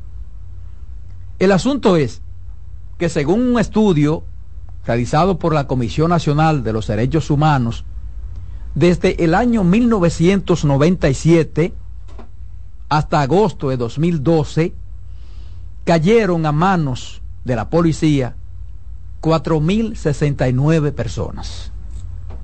Y he querido hacer este ejercicio de ese comportamiento porque aquí, ahora, veo que andan algunos ex jefes policiales dando cátedras de seguridad ciudadana y de cómo enfrentar la delincuencia cuando hicieron exactamente lo mismo o peor. Entonces, de acuerdo al informe, solo en la gestión del jefe policial Rafael Guillermo Guzmán Fermín, en los años 2008, 2009 y 2010, cayeron 1.300 ciudadanos en los supuestos intercambios de disparos. Y estas estadísticas demuestran que con intercambios de disparos, la delincuencia no se ha reducido en ninguna de sus expresiones, desde la simple ratería o delincuencia común hasta el llamado delito de cuello blanco. En la gestión encabezada por el mayor general José Armando Polanco Gómez, hasta finales de agosto de 2012, los muertos a manos de agentes policiales sumaron 170. Pero si nos remontamos al año 1997, cuando José Aníbal Sanz Jiminián ocupó la jefatura de la Policía Nacional, murieron 351 personas en los supuestos intercambios de disparos y en otras circunstancias en las que actuaron agentes policiales. En el año 1998, bajo la misma jefatura de San Jiminián, cayeron 253 personas. En el año 99, 1999, en la jefatura de Pedro de Jesús Candelier, durante el gobierno del presidente Leonel Fernández, murieron 219 personas. En el año 2000, con el mismo Pedro de Jesús Candelier, al final del gobierno de Leonel Fernández y al comienzo del gobierno de Hipólito Mejía, los muertos a manos de la Policía Nacional por los supuestos intercambios de disparos sumaron 301 personas. Para el año 2004, entre el final de la jefatura de Candelier y el comienzo de la gestión de Jaime Marte Martínez, los muertos sumaron 360 por los llamados intercambios de disparos. En 2005, entre la jefatura de Marte Martínez y la de Manuel de Jesús Pérez Sánchez, hubo 437 muertes a manos de agentes policiales. Entre 2006, bajo la jefatura de Bernardo Santana Páez, los muertos fueron 295. Bajó significativamente los intercambios de disparos. Pero en el 2007 también con Santana Páez entonces se elevó el número a 200, de 295 a 345. En 2008, bajo el mandato de Guillermo Guzmán Fermín, el número de muertes se elevó a 413. Para el 2009, en la jefatura de Guzmán Fermín, volvieron a sumarse 400.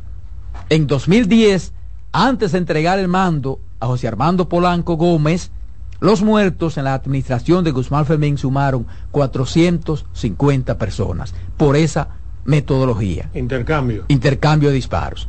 En el 2010, en los primeros tres meses de la gestión del mayor general José Armando Polanco Gómez, murieron 28 personas en los intercambios de disparos en los primeros tres meses de 2010. En 2011, en la misma jefatura de Polanco Gómez, murieron 300 víctimas de los intercambios de disparos y en 2012 170. Y para los que hablan ahora asombrado por la inseguridad ciudadana, asombrado por la inseguridad ciudadana, en ese mismo periodo murieron un total de 2.145 agentes policiales a manos de la delincuencia en el cumplimiento de su deber. 2.145 agentes policiales de diferentes rangos. Estamos hablando que eso abarca las diversas jefaturas desde el año 1997 hasta la fecha. En la jefatura de Manuel Elpidio Castro Castillo, 2013-2015, en cuyo lapso se produjeron 186 homicidios, teniendo como responsable a miembros de la policía en los llamados intercambios de disparos. De 2015 a 2017 estuvo al frente de la institución Nelson Peguero Paredes, cuando se produjeron 124 víctimas, que fue en la jefatura policial que menos personas cayeron en los supuestos intercambios de disparos. Por último, el general Neyadrin Bautista Almonte fue el titular de la policía antes de la actual administración del presidente Luis Abinader. En su mandato se produjeron 113 homicidios a manos de miembros policiales, que fue ciertamente donde hubo menos los llamados intercambios de disparos. Y según las estadísticas de la Procuraduría General de la República, hasta septiembre de 2010, las denuncias de los organismos de derechos humanos establecieron en cerca de 500 los muertos en los llamados intercambios de disparos, a un ritmo de 1.3 por día, casi duplicando en los primeros ocho días de 2009. Entonces, si partimos si partimos de la práctica, habría que considerarla como una política de Estado. Porque viene en incremento desde la década del 90. Y aquí viene el discurso de doble moral de mucha gente que cuestiona esa forma de enfrentar la delincuencia, pero cuando algún caso le pica cerca, son los primeros que entonces exigen la llamada, la llamada mano dura contra la delincuencia. Entonces, la cuestión es que eso ha sido una constante, que en ocasiones uno la ve como una salida a la delincuencia, pero que en realidad no lo ha sido, ni lo es, ni lo será. Sobre todo cuando una cantidad importante de esas muertes han dejado una estela de dudas del accionar de la Policía Nacional. Y sobre ese tema, ninguna jefatura policial, ninguna jefatura policial, ningún gobierno puede flotarse las manos y pretender jugar a la politiquería. Ahí están los hechos de cómo se ha comportado la delincuencia y de cómo se ha, pretendido enfrentar la delincuencia. Entonces, me parece importante hacer esta recopilación de cómo se ha manejado esto, porque a veces solamente analizamos el momento y queremos atribuirle a este menos, a este más, cuando lo que demuestran esas estadísticas es que lamentablemente ha sido una política de Estado, lamentablemente. Tu, conclusión, tu conclusión es correcta, Roberto, muy atinada y, y certera. Es una política de Estado. Nuestra demanda, y creo que es tuya también, es pero que demuestre, escúchame, que demuestre los fracasos de los diferentes jefes de policías. No, no, y, y, quizás también comparto contigo, a pesar de que es mi hermano, uno de ellos, o dos de ellos, eh, quienes más mataron mediante esa justificación, son los que más opinan al respecto. Entonces, eh, lo que no puede permitirse en República Dominicana es que siga siendo un método para combatir la delincuencia. Eso podríamos aceptarlo en cualquier momento, pero no ya en la tercera década del siglo Pero tú sabes por qué que se cuestiona eso. Es por la mala reputación de la policía. Es por la duda en el accionar de la policía. Claro. Es por eso. Claro. Porque hayan ocurrido muchísimos casos que ciertamente la policía ha sido enfrentada por delincuentes. Claro, y lo demuestra el número que tú resaltas de la cantidad de policías muertos a mano de la delincuencia. Yo recuerdo un caso que, oye, a veces eh, eh, yo no sé si esa persona dijo que se lo tragara a la tierra. Un vocero, un portavoz de la policía diciendo que la policía había matado a ese señor en medio de un intercambio de disparos. Y en ese mismo momento un medio puso un video donde esa persona se veía arrodillado con la mano levantada y la policía prácticamente ejecutándolo. Entonces, ese es el problema. Cuando suceden casos de verdad reales, ya la gente no se lo cree. No lo cree. No lo cree. Ahora, en el año que va en curso, son cerca de 100 los casos, va a terminar con un promedio eh, importante, diferente a la baja respecto de los del periodo que tú planteas del 97 al 2012, un promedio de 260, 270 casos por año. Eh, y posterior a eso, en algunos puntos hizo pico superior al mismo, superando los 300. Lo que no puede es continuar en el país una muerte más en intercambio de disparos que no sea certeramente confirmada como tal. Bueno, yo creo lo contrario. Aquí debe haber más mucho más intercambio de disparos. Aquí hay muchos delincuentes que matados dejan pérdida. Aquí hay que cambiar. y, y yo estoy de acuerdo con el principio y el fundamento legal, pero a una gente que ha matado cinco, que ha matado diez, que ha atracado tanto y que ha violado, no es verdad que Roberto, no, porque yo quiero situarme las mismas herramientas yo quiero situarme En, el contexto de Adolfo. Ciertamente uno llega a afirmar esas cosas. Ahora, la realidad es que esas estadísticas han demostrado que con eso no se resuelve absolutamente nada. No, más porque no se ha resuelto. Porque no son más palabras, No, no es porque son pocos. No, no, Adolfo, no. Ve, ve, al país. muertos al año bien, no es Pero ve al país de Nayib Bukele para ver, para que tú veas a la gente ahora divirtiéndose en la cárcel. No, están en la cárcel, vivito y coleando. No, ahí la, la mayoría está en la cárcel, pero han matado más. Están en la cárcel, están en la cárcel vivito y coleando. Más intercambio de disparos. Ahora, con delincuentes. Yo lo que quiero que sea con delincuentes. Ese es el asunto. Ah, ese es el tema. Ese es el tema. Bueno, pues eso es. por eso que decía que el asunto es por el, el, accionar dudoso de la policía. De los que muertos de este año, ¿cuántos son por Debe matarlo todos los gente policía no puede dejarse matar a un delincuente. No es posible claro que, no. que hoy en día yo no pueda caminar por ninguna calle del país por un grupo de delincuentes. No es posible que tu hijo salga a visitar a un amigo a tres esquinas y tú tengas que entrar en pánico. Pero, por ejemplo, ¿qué pues, es lo que uno pide? Porque ningún, ningún policía puede dejarse matar a un delincuente. Ahora, ¿qué es lo que uno pide? Que cuando sucedan esos casos, por lo menos se haga una investigación seria y se determine si ciertamente fue un intercambio de disparos. Que están bien muertos, pero mal matados. policía que determine eso. Entonces no puede ser la misma policía, exactamente. Tú quieres un sistema de, de, de, de, de derecho. De, derechos. sí, yo sí. Yo aprobé en el Congreso un Estado. Exacto, y todos. Democrático. En principio. En principio todos votamos por eso.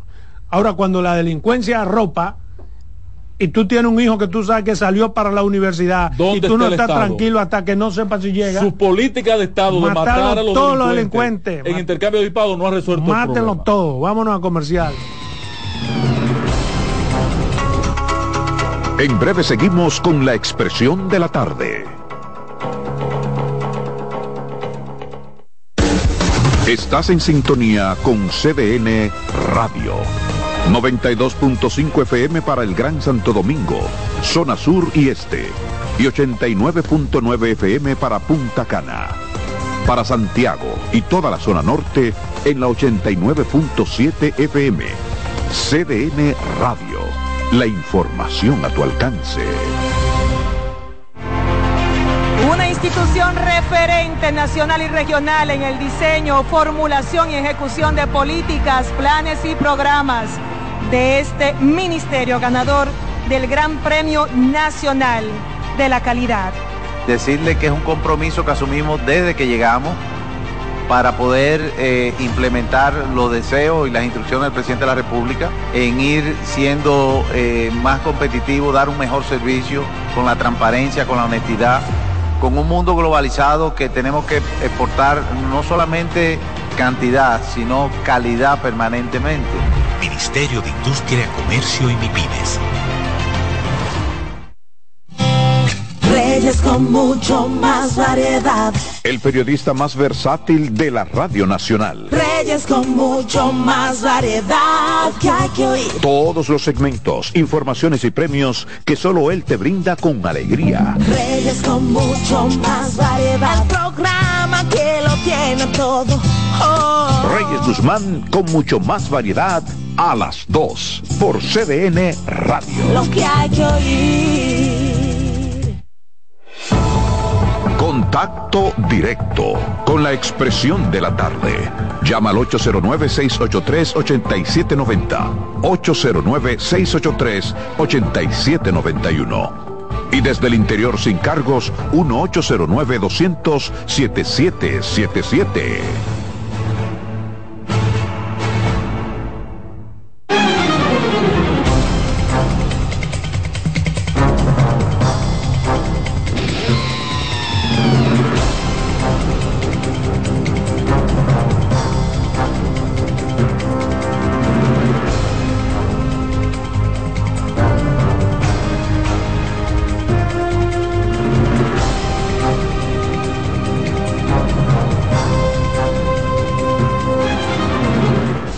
Bien, continuamos aquí en la expresión de la tarde, 809-683. Carmen. Buenas tardes. Sí. Buenas tardes, Adelante. Roberto, para todos. Yo voy de acuerdo contigo, pero que nada más no sea eh, intercambio de disparos con lo que roban celular, con lo que roban cartera, con lo que se meten a una casa. También debe ser con lo que despacan en el Estado, con lo que tienen la droga y se la llevan a quien no tiene que llevársela para que la venda. Tiene que ser con todo el mundo los intercambios de disparos, nada más no para los Eso es con delincuentes, porque hablamos delincuente, el delincuente abarca todo. pero Buenas si- tardes. Buenas, Buenas tardes. tardes. Eh, no me Sí. sí. ¿Por qué yo no estoy de acuerdo con los intercambios de disparos? Porque ¿Con no te han matado un hijo, ni un hermano, ni una madre. No, no, ni espérate, nada. espérate, espérate, espérate, vamos a dialogar, espérate, vamos a dialogar. ¿Por quién lo ejecuta? ¿Por quién lo ejecuta? Exacto. Ese es el tema. La policía no tiene credibilidad. La policía, eh, un, un intercambio de disparos, eh, ¿tú sabes cuántas personas inocentes han caído en los intercambios de disparos? Muy pocas. Muy pocas. Buenas tardes. Bueno, muy buenas poco han matado. Pero- pero buenas tardes, es muy poco, pero no se ha demostrado. Buenas tardes. Sí, buenas tardes. Sí. Lo que hay que decir y aclarecer de que cada vez que hay un cambio de jefe de policía hay movimiento, hay cambio, evidentemente. Entonces, esos policías que habían hecho acuerdo con esos delincuentes, esos narcotraficantes, por decirlo una palabra, que- quedan desamparados. Entonces, los nuevos que vienen, muchas veces le exigen más a esos delincuentes, como Así es. Aquí con la quema, que se entregue. Se lo tiene rodeado. Adelante, Carmen. Ay, señor. Qué barbaridad, Dios. Miren, lo que yo tengo que soportar aquí en este programa, ustedes no se lo imaginan. Por suerte yo Pero, estoy aquí. lo- pero se lo goza. Por suerte yo estoy oye, aquí Oye, qué soportamiento. Gozándolo. Otra palabra que vamos a incluir. Soportamiento. Otra palabra que vamos No, por eso es correcto. El soportamiento. Correcto, claro. Miren, señores, buenas tardes. De verdad, un placer inmenso. El programa que se hace detrás de, de- de los micrófonos, ¿verdad? Cuando estamos en el break, es muchísimo más interesante, pero no podemos hacerlo partícipe. Pero un día de esto nos vamos a inventar un programa como que ustedes no nos están Hasta que oyendo. Román no deje el micrófono abierto. Como que ustedes no nos están vez. oyendo y, lo- y entonces para que ustedes se den cuenta lo mucho que lo disfrutamos. Yo me quiero referir a un proyecto de ley que se conoció en el Senado de la República que busca eh, eh, multar a los motoristas con 100 salarios mínimos por calibrar. Y yo dije, pero qué poco oficio tienen estos senadores que oye lo que andan buscando. Y no es porque la acción no se merezca no los 100 salarios mínimos. La acción se merece que usted apea al motorista, le quita el motor y le dé una pela. Con chucho, con chucho. un chucho mojado. O con un como con una cosa esa de plátano, ¿cómo que se llama? Con una de porque a pesar de que ellos que a veces ni le pasa nada, ¿eh? Ellos provocan accidentes lamentables en otros que tratan de defenderlo, son unos irresponsables.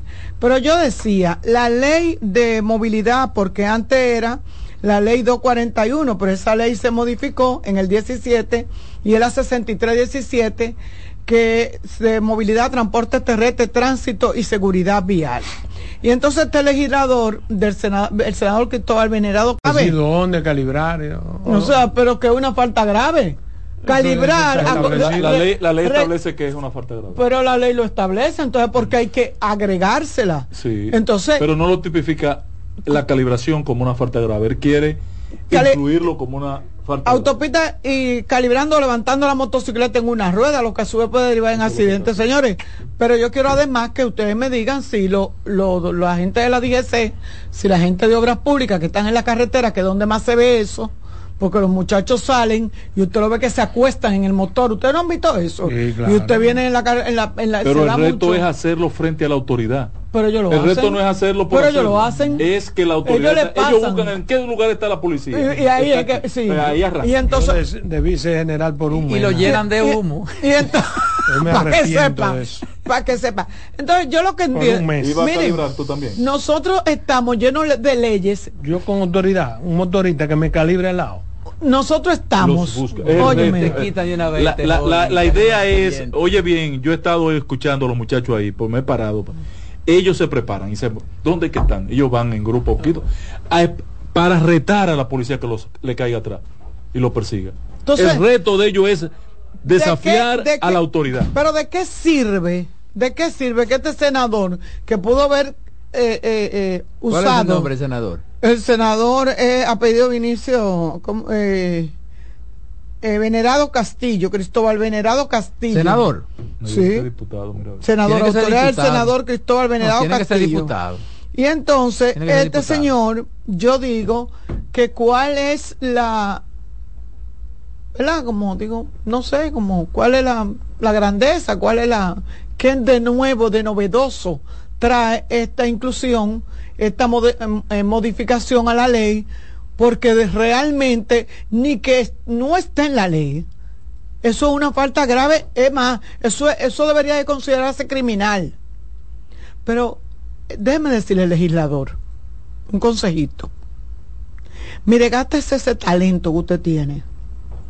Gástese ese tiempo en buscar otra cosa para aprobar. Algo que se puede ejecutar. Porque por lo visto eso no tiene importancia para las autoridades aquí. Porque, oiga lo que dice el patrón, que él lo ha escuchado con esos oídos que se van a comer la tierra. Así es. Si no lo queman primero, pero si a mí no quieren. con esos oídos que pueden ser quemados o, con- o que se lo van a comer la tierra polvo. o convertido en polvo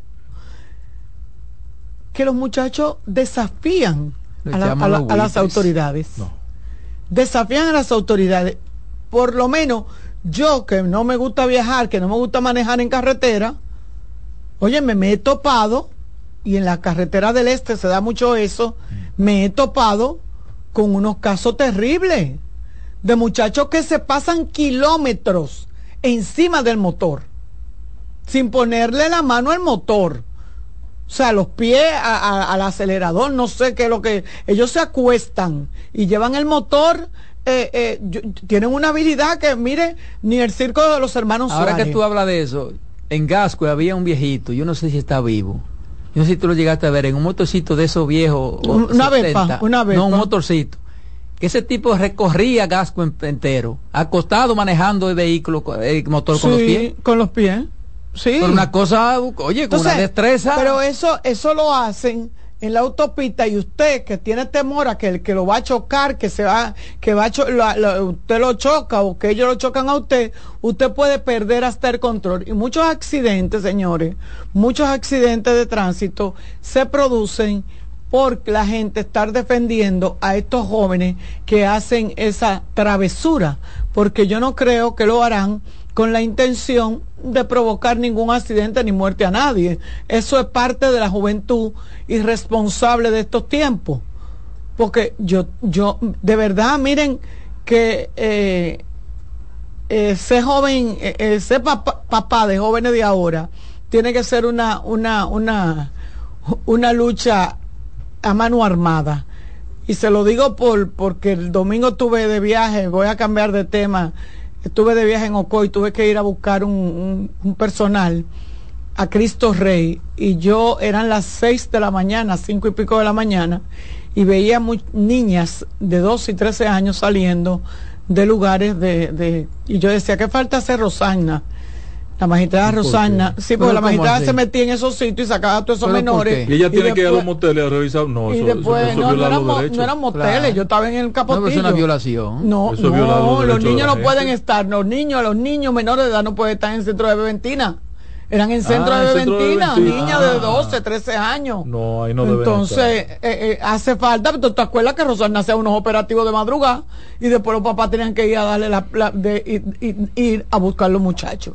Pero lo que lo quiero decir es, señores, que quién va a organizar, quién va a vigilar por esta ley.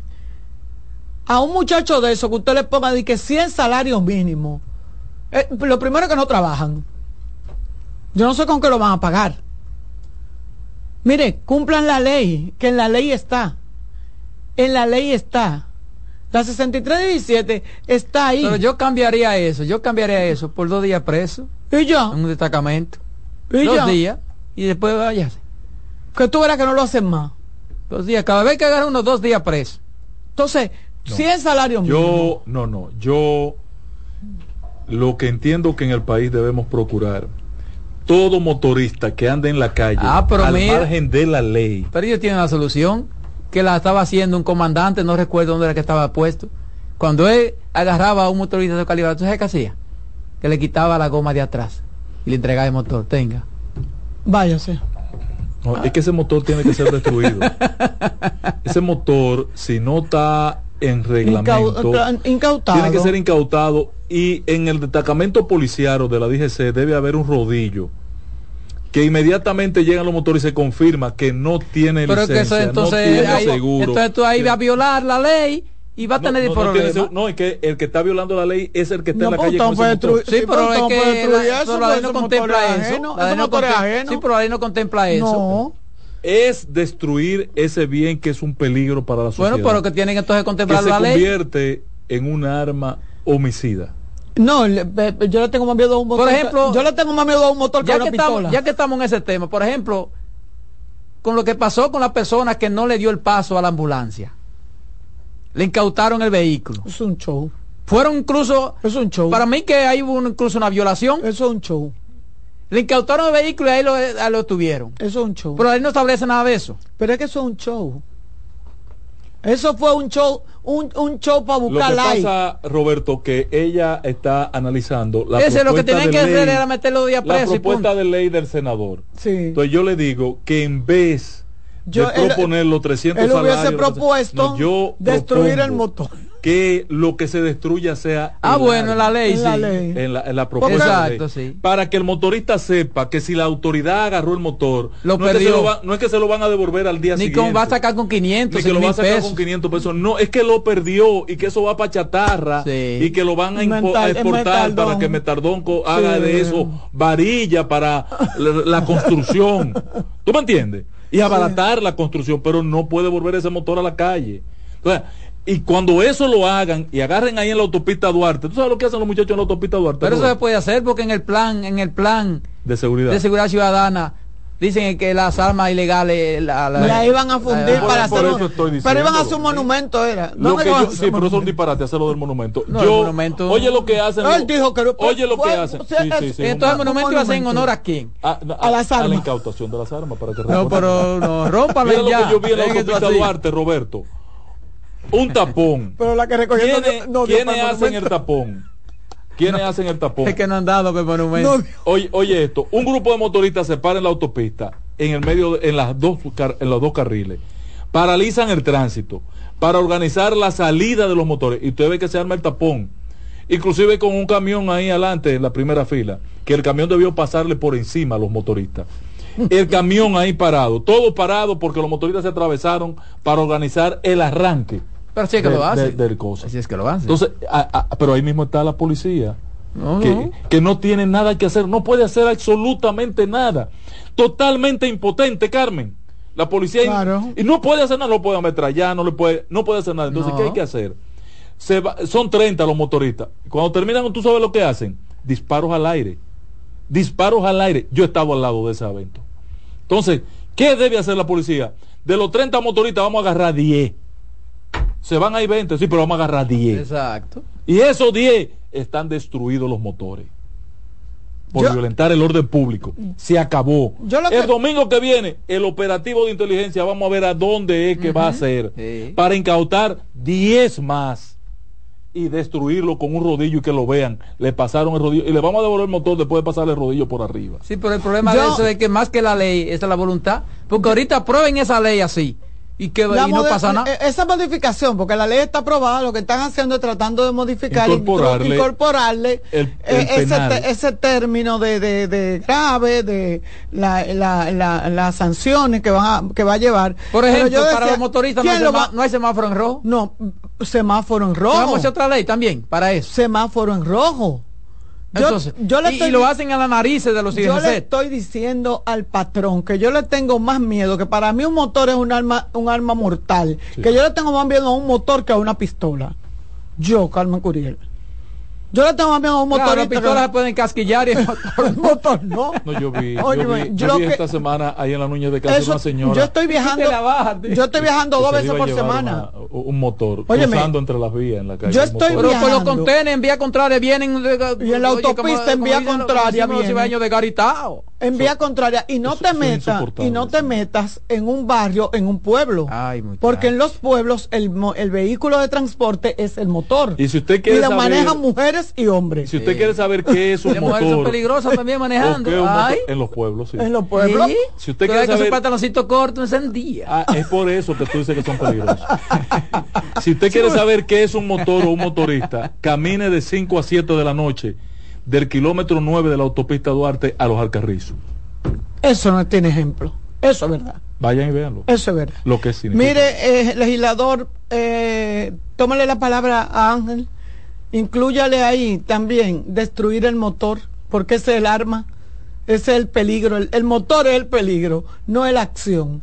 Entonces vamos a ponernos, vamos a ponernos serios, hombre. no va a hacer nada con meter ese tipo preso dos días. Que días, no, hombre, vamos a ponernos serios, vamos a poner serios. Que aquí no hay autoridad que controle los motoristas. Aquí no hay autoridad que controle los motoristas. Y le voy a dar la fórmula a mi, mi legislador. Mire, usted pone en la ley que se le po- impondrá una multa por el precio, el valor del motor. El motor vale 30 mil pesos, 35, usted le pone una multa por eso. Y pasaron dos semanas y no fue a buscar el motor, perdió el motor y entonces ya eh, Exacto. lo destruimos. Exactamente. Y ya, ya arreglamos el asunto y deje Y eso ahí así. no se violan derechos, ni se hace nada. Ah, Usted sabe, vámonos a una pausa y volvemos con el patrón Ángela Costa. En breve seguimos con la expresión de la tarde. Estás en sintonía con CDN Radio.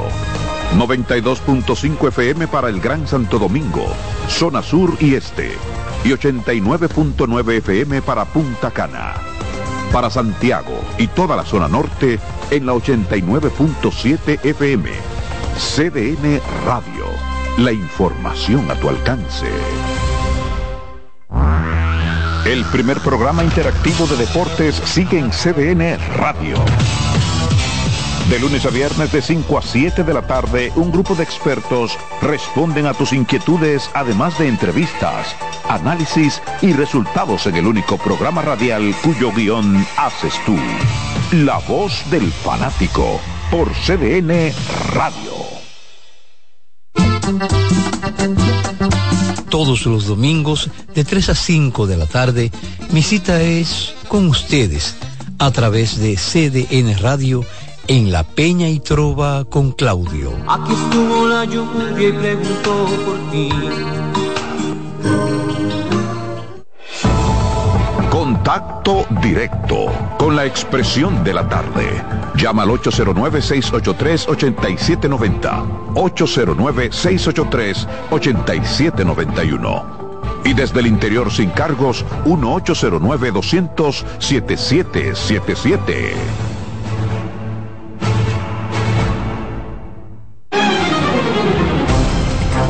Aquí estamos, aquí estamos, señores, en la expresión de la tarde. Son las 4.38 minutos, ya 39. Ángela Costa, el patrón. Pero vamos a iniciar con esta llamada. Buena. Roberto. Sí, señor. Mire, hay una ley, la ley, o sea, no- no- bueno, no la ley, un operativo que hizo Interior y Policía referente a las placas de los motoristas y esto se quedó, yo no sé dónde, si, si, si finalmente terminaron con más de 3 millones de, de- motoristas que hay. 28 pi, pero todo ese levantamiento no sirvió para nada. Pero ya su casco Está estaba, la mismo, que atrás ni se ve, borrada Borrado. completamente la mayoría. Ni en los chalecos los se lo ponen ya. Ah, y la otra cosa, yo dije que, había, que con un no vidente murió que se cayó, de- que cayó un hoyo en el quinto centenario. Hubo otra persona no vidente de San Vicente de Paúl, este está interno en el Darío Contreras. Nosotros los cielos nos vamos a revoltear. Atención, ayuntamiento y las cosas nos vamos a revoltear nosotros. Vamos a ver si Mira, eh, en el día de hoy la Junta Central Electoral aperturó el proceso de campaña municipal. Eh, eso implica campaña abierta ya. Han sido tímidos los candidatos a alcaldes. Ay, sí. Qué timidez. Ay, yo no como que yo, yo no a ningún, pero a ningún partido, Me ¿eh? parece que es miedo a la Navidad que le A tienen. ningún partido. Me parece que le han tomado temor, miedo. Con a apenas dos meses ya para. Ni siquiera inaugurando obras los, No, a los no, alcaldes no. actuales en proyectos de reelección. Por ejemplo, la alcaldesa del Distrito Nacional, Carolina Mejía, no ha entrado a modo el- eh, eh, campaña. No hay forma de que entre a modo campaña. Y ya es la candidata. ¿Qué implica esto? Bueno, todo una apertura de promoción. Estos alcaldes que han estado abusando en algunos sitios, como en La Vega, del retiro de la publicidad de los Ya, pero, candidatos Vi una adversos. encuesta de 83% Kevin. Kelvin Cruz. Para Mi hermano Kelvin Wow. Cruz. Ahora y que, felicito a Kelvin por esa entrada que es está. que hay que decirlo, es, Es un trabajador. Es un alcalde. No, es un trabajador. Es un alcalde. No hay un campito La Vega que, que no se siente. A él lo pueden sacar ahí los dueños de La Vega si no se pone claro, pero el pueblo está con él. Mira, y en, Sant- y en La Vega, atención al PLD y a Fuerza del Pueblo, porque el PRD no tiene candidato a senador. Que no. A senador en La Vega, el PRD no. Eh. Rogelio está fuertísimo. No, el PRD, el PRD. Ah, ah, ok. No, en La Vega, en La Vega, No, el PRD está muy flojo. si sí. sea, no, en La Vega no tenemos candidato a senador, vamos con una boleta propia a diputados y a regidores, pero no en Y la- el PLD está muy flojo en La Vega. Eh, pero tiene un buen candidato a senador. Sin embargo, el candidato Euclide, que está en Chimapuá. es Euclide. Y hay que hacer un intercambio. El candidato a senador de La Vega debe ser de la Fuerza del Pueblo. Y el candidato a senador de Santiago debe ser del PLD. Mi hermano Marino Collante y el ingeniero Euclide deben ser los candidatos en esas dos demarcaciones. No se pongan locos en la alianza. No se pongan locos, ¿eh? Eh, Euclide le gana a Rogelio Genao. Mira, Por debajo todavía. sí, todavía está por debajo porque no tiene el apoyo de la alianza. Pero cuando se anuncia la alianza, Euclide derrota a Yo no creo porque que, que tiene el PLD La ahí Vega no tiene. en el suelo. Sí, pero el PLD ti- tiene, tiene fuerza en La Vega. Yo lo he contactado. Tiene fuerza en La Vega. Hay Mira, un, un tal Motors que, que, Johnny, es que se no marca. Ay, Dios mío. eh, Johnny es bueno, patrón. Pero no marca, yo La no estoy cantidad diciendo- de favores sí, que pero que hecho yo no, que yo no estoy, yo porque yo ni Pero siquiera no lo marca, conozco. pero a veces, mira, yo estoy diciendo cuando- que no marca, yo no para sé si es diputado, bueno o es Para malo. diputado tú eso no lo puedes tomar en cuenta. ¿Tú sabes por qué? Eh, porque ya él no es... eh, como senador él puede dar una sorpresa ahí en La Vega. Ese muchacho. Sí, pero el problema es que también es los partidos, y los partidos no están fuertes. Cuando yo le gané a Rosita Fadura en No es Santiago, en la diputación en el 2002, ¿tú sabes cuánto yo marcaba en las encuestas que hacían? Que la hacía Aguilera, la tiene todavía por ahí. Un 2%, no llegaba a un 2%. ¿Cómo va a ser? Y ella sacaba un 40. Pero tú 50. apoyado por quién? No, compitiendo con ella por el Partido Reformista, igual adentro, los dos. Ah, era interno. Y ella era gobernadora. Y yo con un 2% gané. Porque en el caso de la diputación, el voto preferencial es Ah, otra sí, cosa. sí. Marca una diferencia. Este proceso municipal abrió, se abrió la compuerta para las elecciones y ojalá y sea una competencia que es de menos de 80 días, 70 y tantos días de campaña, como debe ser. No debía ser más de 70, 90 días de campaña. Ningún proceso debía ser más de 90 días de campaña. Están prohibidas las inauguraciones por parte de las alcaldías y tengo entendido que me corrija alguien, O sea, por favor. la alcaldía que, que buscan repostularse. No, eh, sí, no, no, no, no, puede, no hay inauguraciones. Aunque no, No, aunque no o sea, Manuel no puede, inaugurar. Nadie puede inaugurar. pero eso es como Creo que esa eso es disposición discriminatorio. Creo que esa disposición impacta inclusive al presidente de la República que a partir de hoy con la inauguración de esta tarde de No, no, no, porque si es para si todavía están abiertas las el presidenciales. presidente tiene que dejar de inaugurar aunque se abre un proceso nuevo de inauguración al término de las elecciones hasta mediados de marzo. No, pero yo creo que con esa parte lo que no puede inaugurar asuntos, por ejemplo, que tengan que ver con... con- Tiene que suspender las inauguraciones el presidente Luis Abinader. habría, habría que En, investigar eso. a ver. en otro orden, me llama la atención, eh, no sé si ustedes vieron, Roberto, la declaración que hizo uno de los acusados, de los 11 acusados que hay en Haití, eh, por el caso de Jovenel Moïse, el asesinato del expresidente Jovenel Un Moïse. estadounidense se declaró Un- culpable. Un haitiano estadounidense. Sí. Que se- el cuarto que se declara culpable de los 11 imputados. Ya van cuatro que se declaran culpables. Y se declara culpable, señores, ante la posibilidad de una condena de cadena perpetua. Pero si, escúchame, si ellos es se de dec- cadena, no es negociando con el Ministerio pero Público. precisamente si ellos se declaran culpables, No hay ningún beneficio. o sea, ellos me imagino que tienen que echar gente. a- Al bote, porque declararse culpable para cadena perpetua. Porque la acusación sobre esta gente es eh, conspiración Ahora que para ponen una gente a asesinar. reclutar, entonces que se va que recluta. Oye bien, conspirar para asesinar a una persona fuera del territorio norteamericano y conspirar para organizar eh, tal asesinato en territorio norteamericano y recaudar recursos, fondos para financiar la operación. Cadena perpetua a este hombre. Eh, van cuatro ya. Lo que yo no veo caer es a los, a los responsables en Haití, porque no es posible que todo ese operativo solo implicara a los extranjeros, a los colombianos que han sido condenados ya en Colombia, a los cuatro que ya eh, están en proceso de condena por eh, asumir la responsabilidad y confesarse Y, y la esposa, culpables. la esposa. ¿en ¿Qué dice la doña? ¿Qué dice la señora? Pero las autoridades haitianas, alguien tiene que ser cómplice de estos criminales eh, en Haití. No puede ser solo una acción de, de, de los foráneos, de la diáspora haitiana, que tiene mucho poder, pero que no pueden ser solo ellos eh, los responsables. El, el tema que a mí más me ha llamado la atención es este caso de Manuel Rocha. ¿Ustedes lo han visto? Sí, eh, que dicen El ex espía. embajador. El ex embajador, El ex pero no embajador. aquí, aquí él fue. No, no, él no fue yo lo tuve la oportunidad de conocerlo y saludarlo, inclusive en el país, cuando él era el encargado de, de, de asuntos políticos de la embajada. Luego dio un salto y se convirtió en embajador, porque tiene una carrera eh, amplia en, el- la de trayectoria en, en la vida diplomática norteamericana. Eh, también fue presidente en República Dominicana de Barry Gold y fue embajador en Bolivia. No conozco que haya sido embajador en otra parte.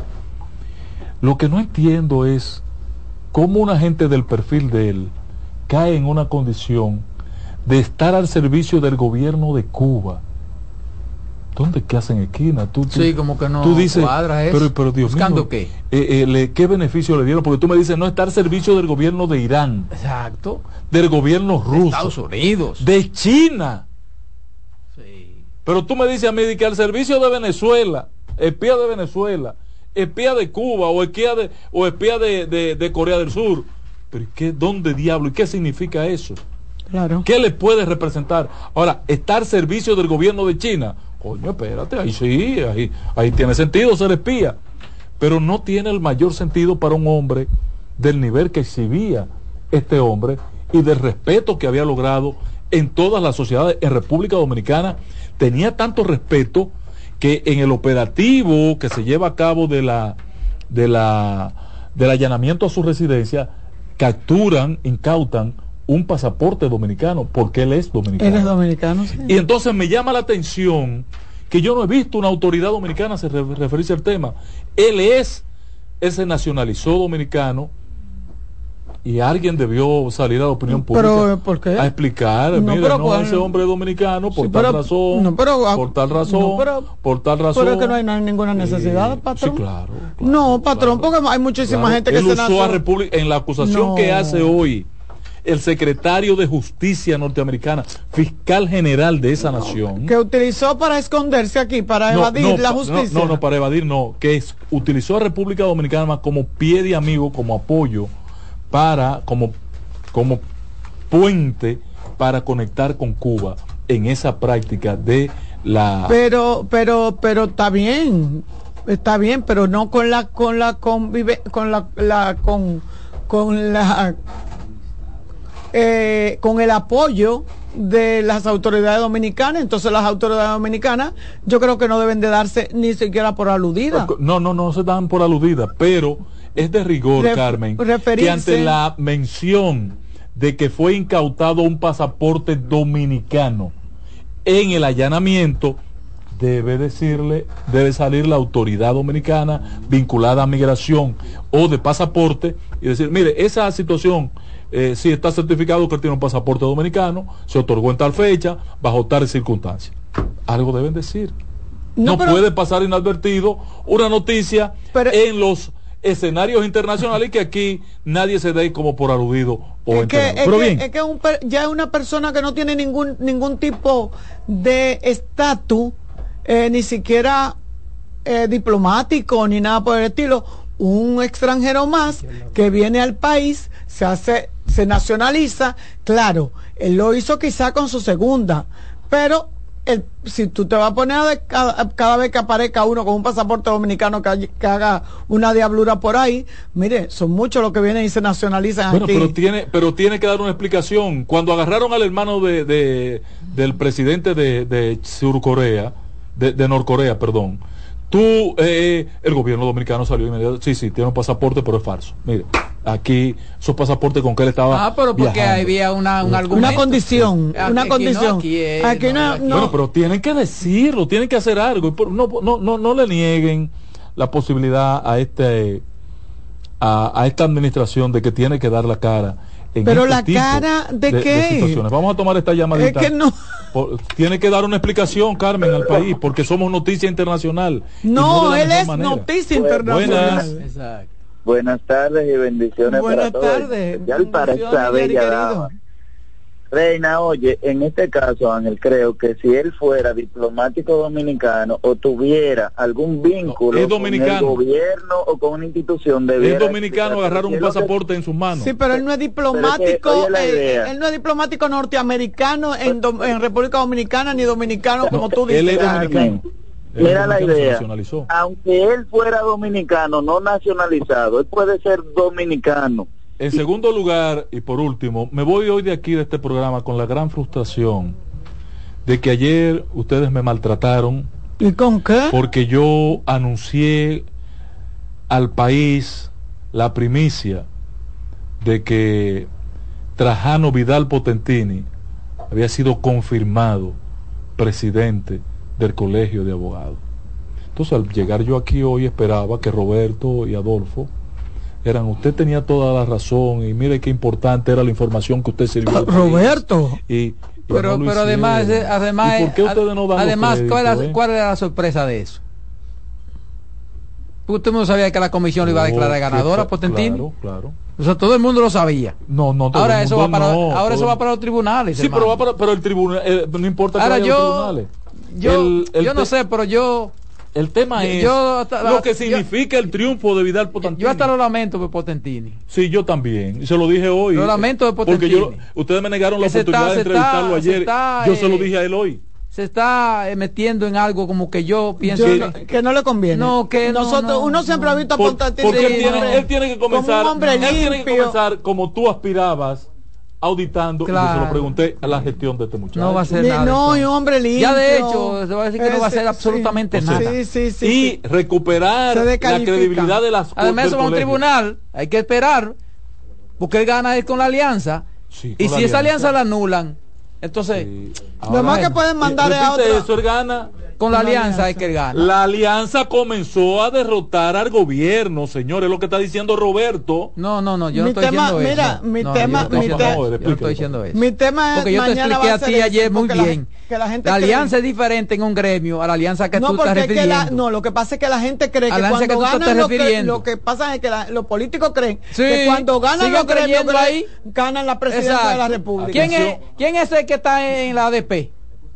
Atención Espérate. país. Entonces, entonces. En el colegio de abogados. Terminamos, señores. Botentini, Hasta el viernes. Mañana no tenemos Breve- programa. en Mañana breve, no la tenemos voz pro- del fanático. no tenemos el viernes, mañana. la voz del fanático viene ahorita.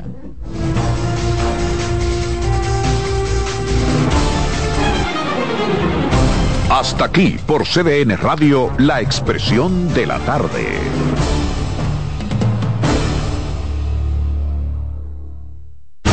Escuchas CDN Radio, 92.5 Santo Domingo Sur y Este, 89.9 Punta Cana y 89.7 toda la región norte.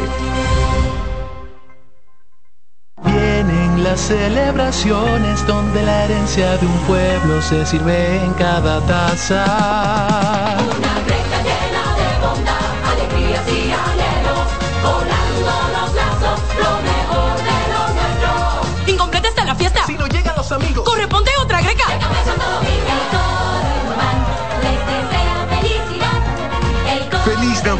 Les desea Café Santo Domingo y toda la familia Indubán. Son 30 años asegurando el futuro de nuestros socios. 30 años apoyando a pequeños y medianos empresarios a convertirse en empresarios de éxito. 30 años aportando y ayudando a dinamizar una economía creciente, apoyando y fortaleciendo a los principales gremios empresariales que hacen vida en nuestra empresa cooperativa. Porque en Cooperativa Empresarial somos el motor que ayuda a impulsar la economía nacional contigo y para ti. 30 años de hacerte la vida fácil para alcanzar tus sueños. Cooperativa Empresarial, 30 años siendo tu futuro seguro.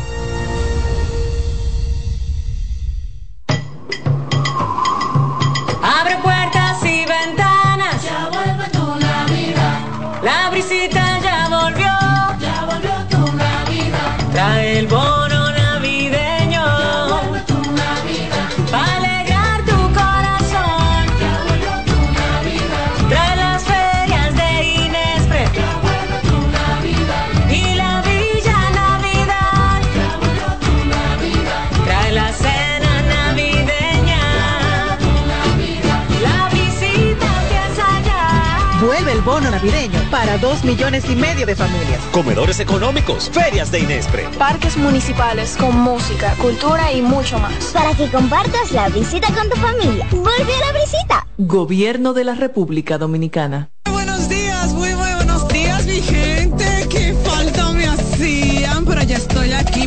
A las 9 de la mañana, consultando con Ana Simón. Por qué el dominicano piensa eso. El dominicano dice que a finales de año dice que se muere más gente.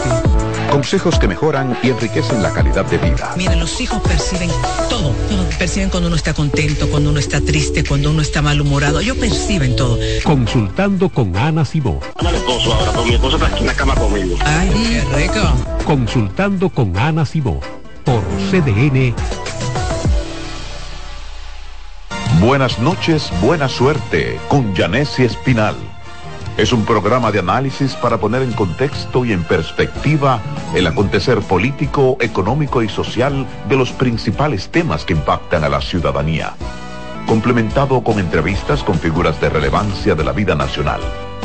Además contamos con secciones como Dinero Ideas para orientar sobre la economía personal y salud mental para ayudar en este determinante problema desde una óptica profesional y espiritual. Buenas noches, buena suerte con Janessi Espinal. De lunes a viernes de 7 a 8 de la noche por CDN Radio. Información a tu alcance. La sirena, más de una emoción, presenta. Actualízate en CDN Radio. Marcelo Zuna se quedó con la edición 2023 del premio Juan Marichal que premia al mejor jugador dominicano en grandes ligas. Osuna fue el líder de cuadrangulares entre los dominicanos en la temporada regular 2023. Se une a Vladimir Guerrero Jr. en el 2021 y a Sandy Alcántara en el 2022 como los ganadores del premio. Para más información visita nuestra página web cdndeportes.com.do. En CDN Radio Deportivas, Manuel Acevedo. Actualízate en CDN Radio. La información a tu alcance. La sirena, más de una emoción, presentó. Aviso, nuestros precios siempre bajos en miles de productos están aquí para quedarse. No hay prisa, tómate tu tiempo. Estarán aquí todos los días. Precios bajos todos los días. Resuelto. En La Sirena, más de una emoción. En CDN Radio, la hora 5 de la tarde. Desde ahora y hasta las 7 de la noche se escucha tu voz y un equipo de expertos comenta y analiza todo lo relacionado al mundo de los deportes. La voz del fanático. El primero interactivo de deportes y el más entretenido. La voz del fanático por CDN Radio.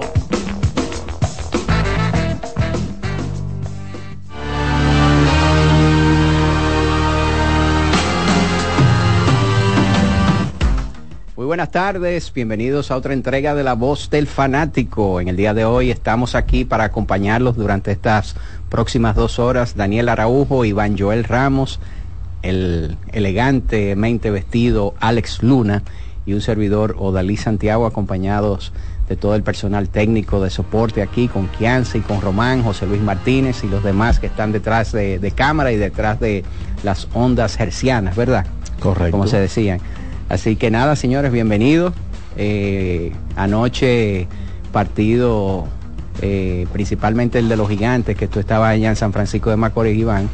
Me gustó cómo terminó la transmisión de los gigantes en televisión, cuando después de un emotivo, una emotiva narración de parte de Orlando Méndez de todo lo que ocurrió, terminó con la siguiente frase. Nada personal nada personal. No sé por qué lo dijo. Ellos entienden, me imagino, pero sí fue un fue un partido sumamente dramático que tuvo eh, diversas situaciones. Lo primero, de, en el inicio, pues estaba la expectativa del debut de José Sirí y de Luis García Jr., que en el caso de Luis García, pues eh, yo diría que puso de manifiesto su condición de pelotero de grandes ligas, no un estelar, no un eslogan, no eh, nada parecido, pero sí un pelotero de, de grandes ligas que eh, ayudó y colaboró a que los gigantes pudieran ganar ese partido. Yo creo que ayer pudiéramos decir que eh, fue el comienzo de la reconstrucción de la alineación del equipo de los gigantes que había sufrido daños y ausencias bajas tanto bajas por uh -huh. tanto por, por lesiones como por retiro de jugadores que ya pues terminaron su participación eh, entonces ahora verá, hay un proceso de, de, una segunda etapa que yo creo que Siri, Luis García eh, y, y el, el, nuevo refuerzo también, eh, wow, Cárdenas. Cárdenas, pues yo creo que van a comenzar a, a reconstruir. El batazo de, de ayer. Correcto. creo que, que, hay que decir, no sé qué fue lo que, puso, y cómo lo anotó el anotador oficial, si fue error sí, o sencillo. fue sencillo. Uh -huh. Un batazo difícil, ¿verdad? Pero de frente pero sencillo. Eh, a, a, Ronnie Mauricio. O sea, yo de ahí en adelante me, me... Sí, uno no, o sea, no le dieron perdió. error en la jugada. No le dieron error, exacto. Pero fue de frente. Fue de frente. ¿Y entonces cuáles son los errores? Digo, según lo que nos dijo. Eso fue lo que se anotó. Cuando, cuando tuvimos al anotador profesional, ¿verdad? Azúcar, que estaba por aquí, él nos dijo que un batazo de frente que no pueda tomar el, el, el infield. La pelota pasó entre el medio del guante y la cara de Mauricio. Y de frente aunque fue un batazo incómodo, hay que decirlo, eh, fue un batazo incómodo, pero él debió de, por lo menos de atraparlo, ¿verdad? Entiendo yo. El partido, eh, en la parte final, ¿verdad? Todo el mundo eh, vio lo que sucedió. Ahí, pues, yo diría que hubo algunas cosas que la prensa luego le cuestionó a, a Wellington Cepeda, que él las explicó. Y una de ellas fue el caso del- de, de los turnos que tomó eh, Edwin Espinal.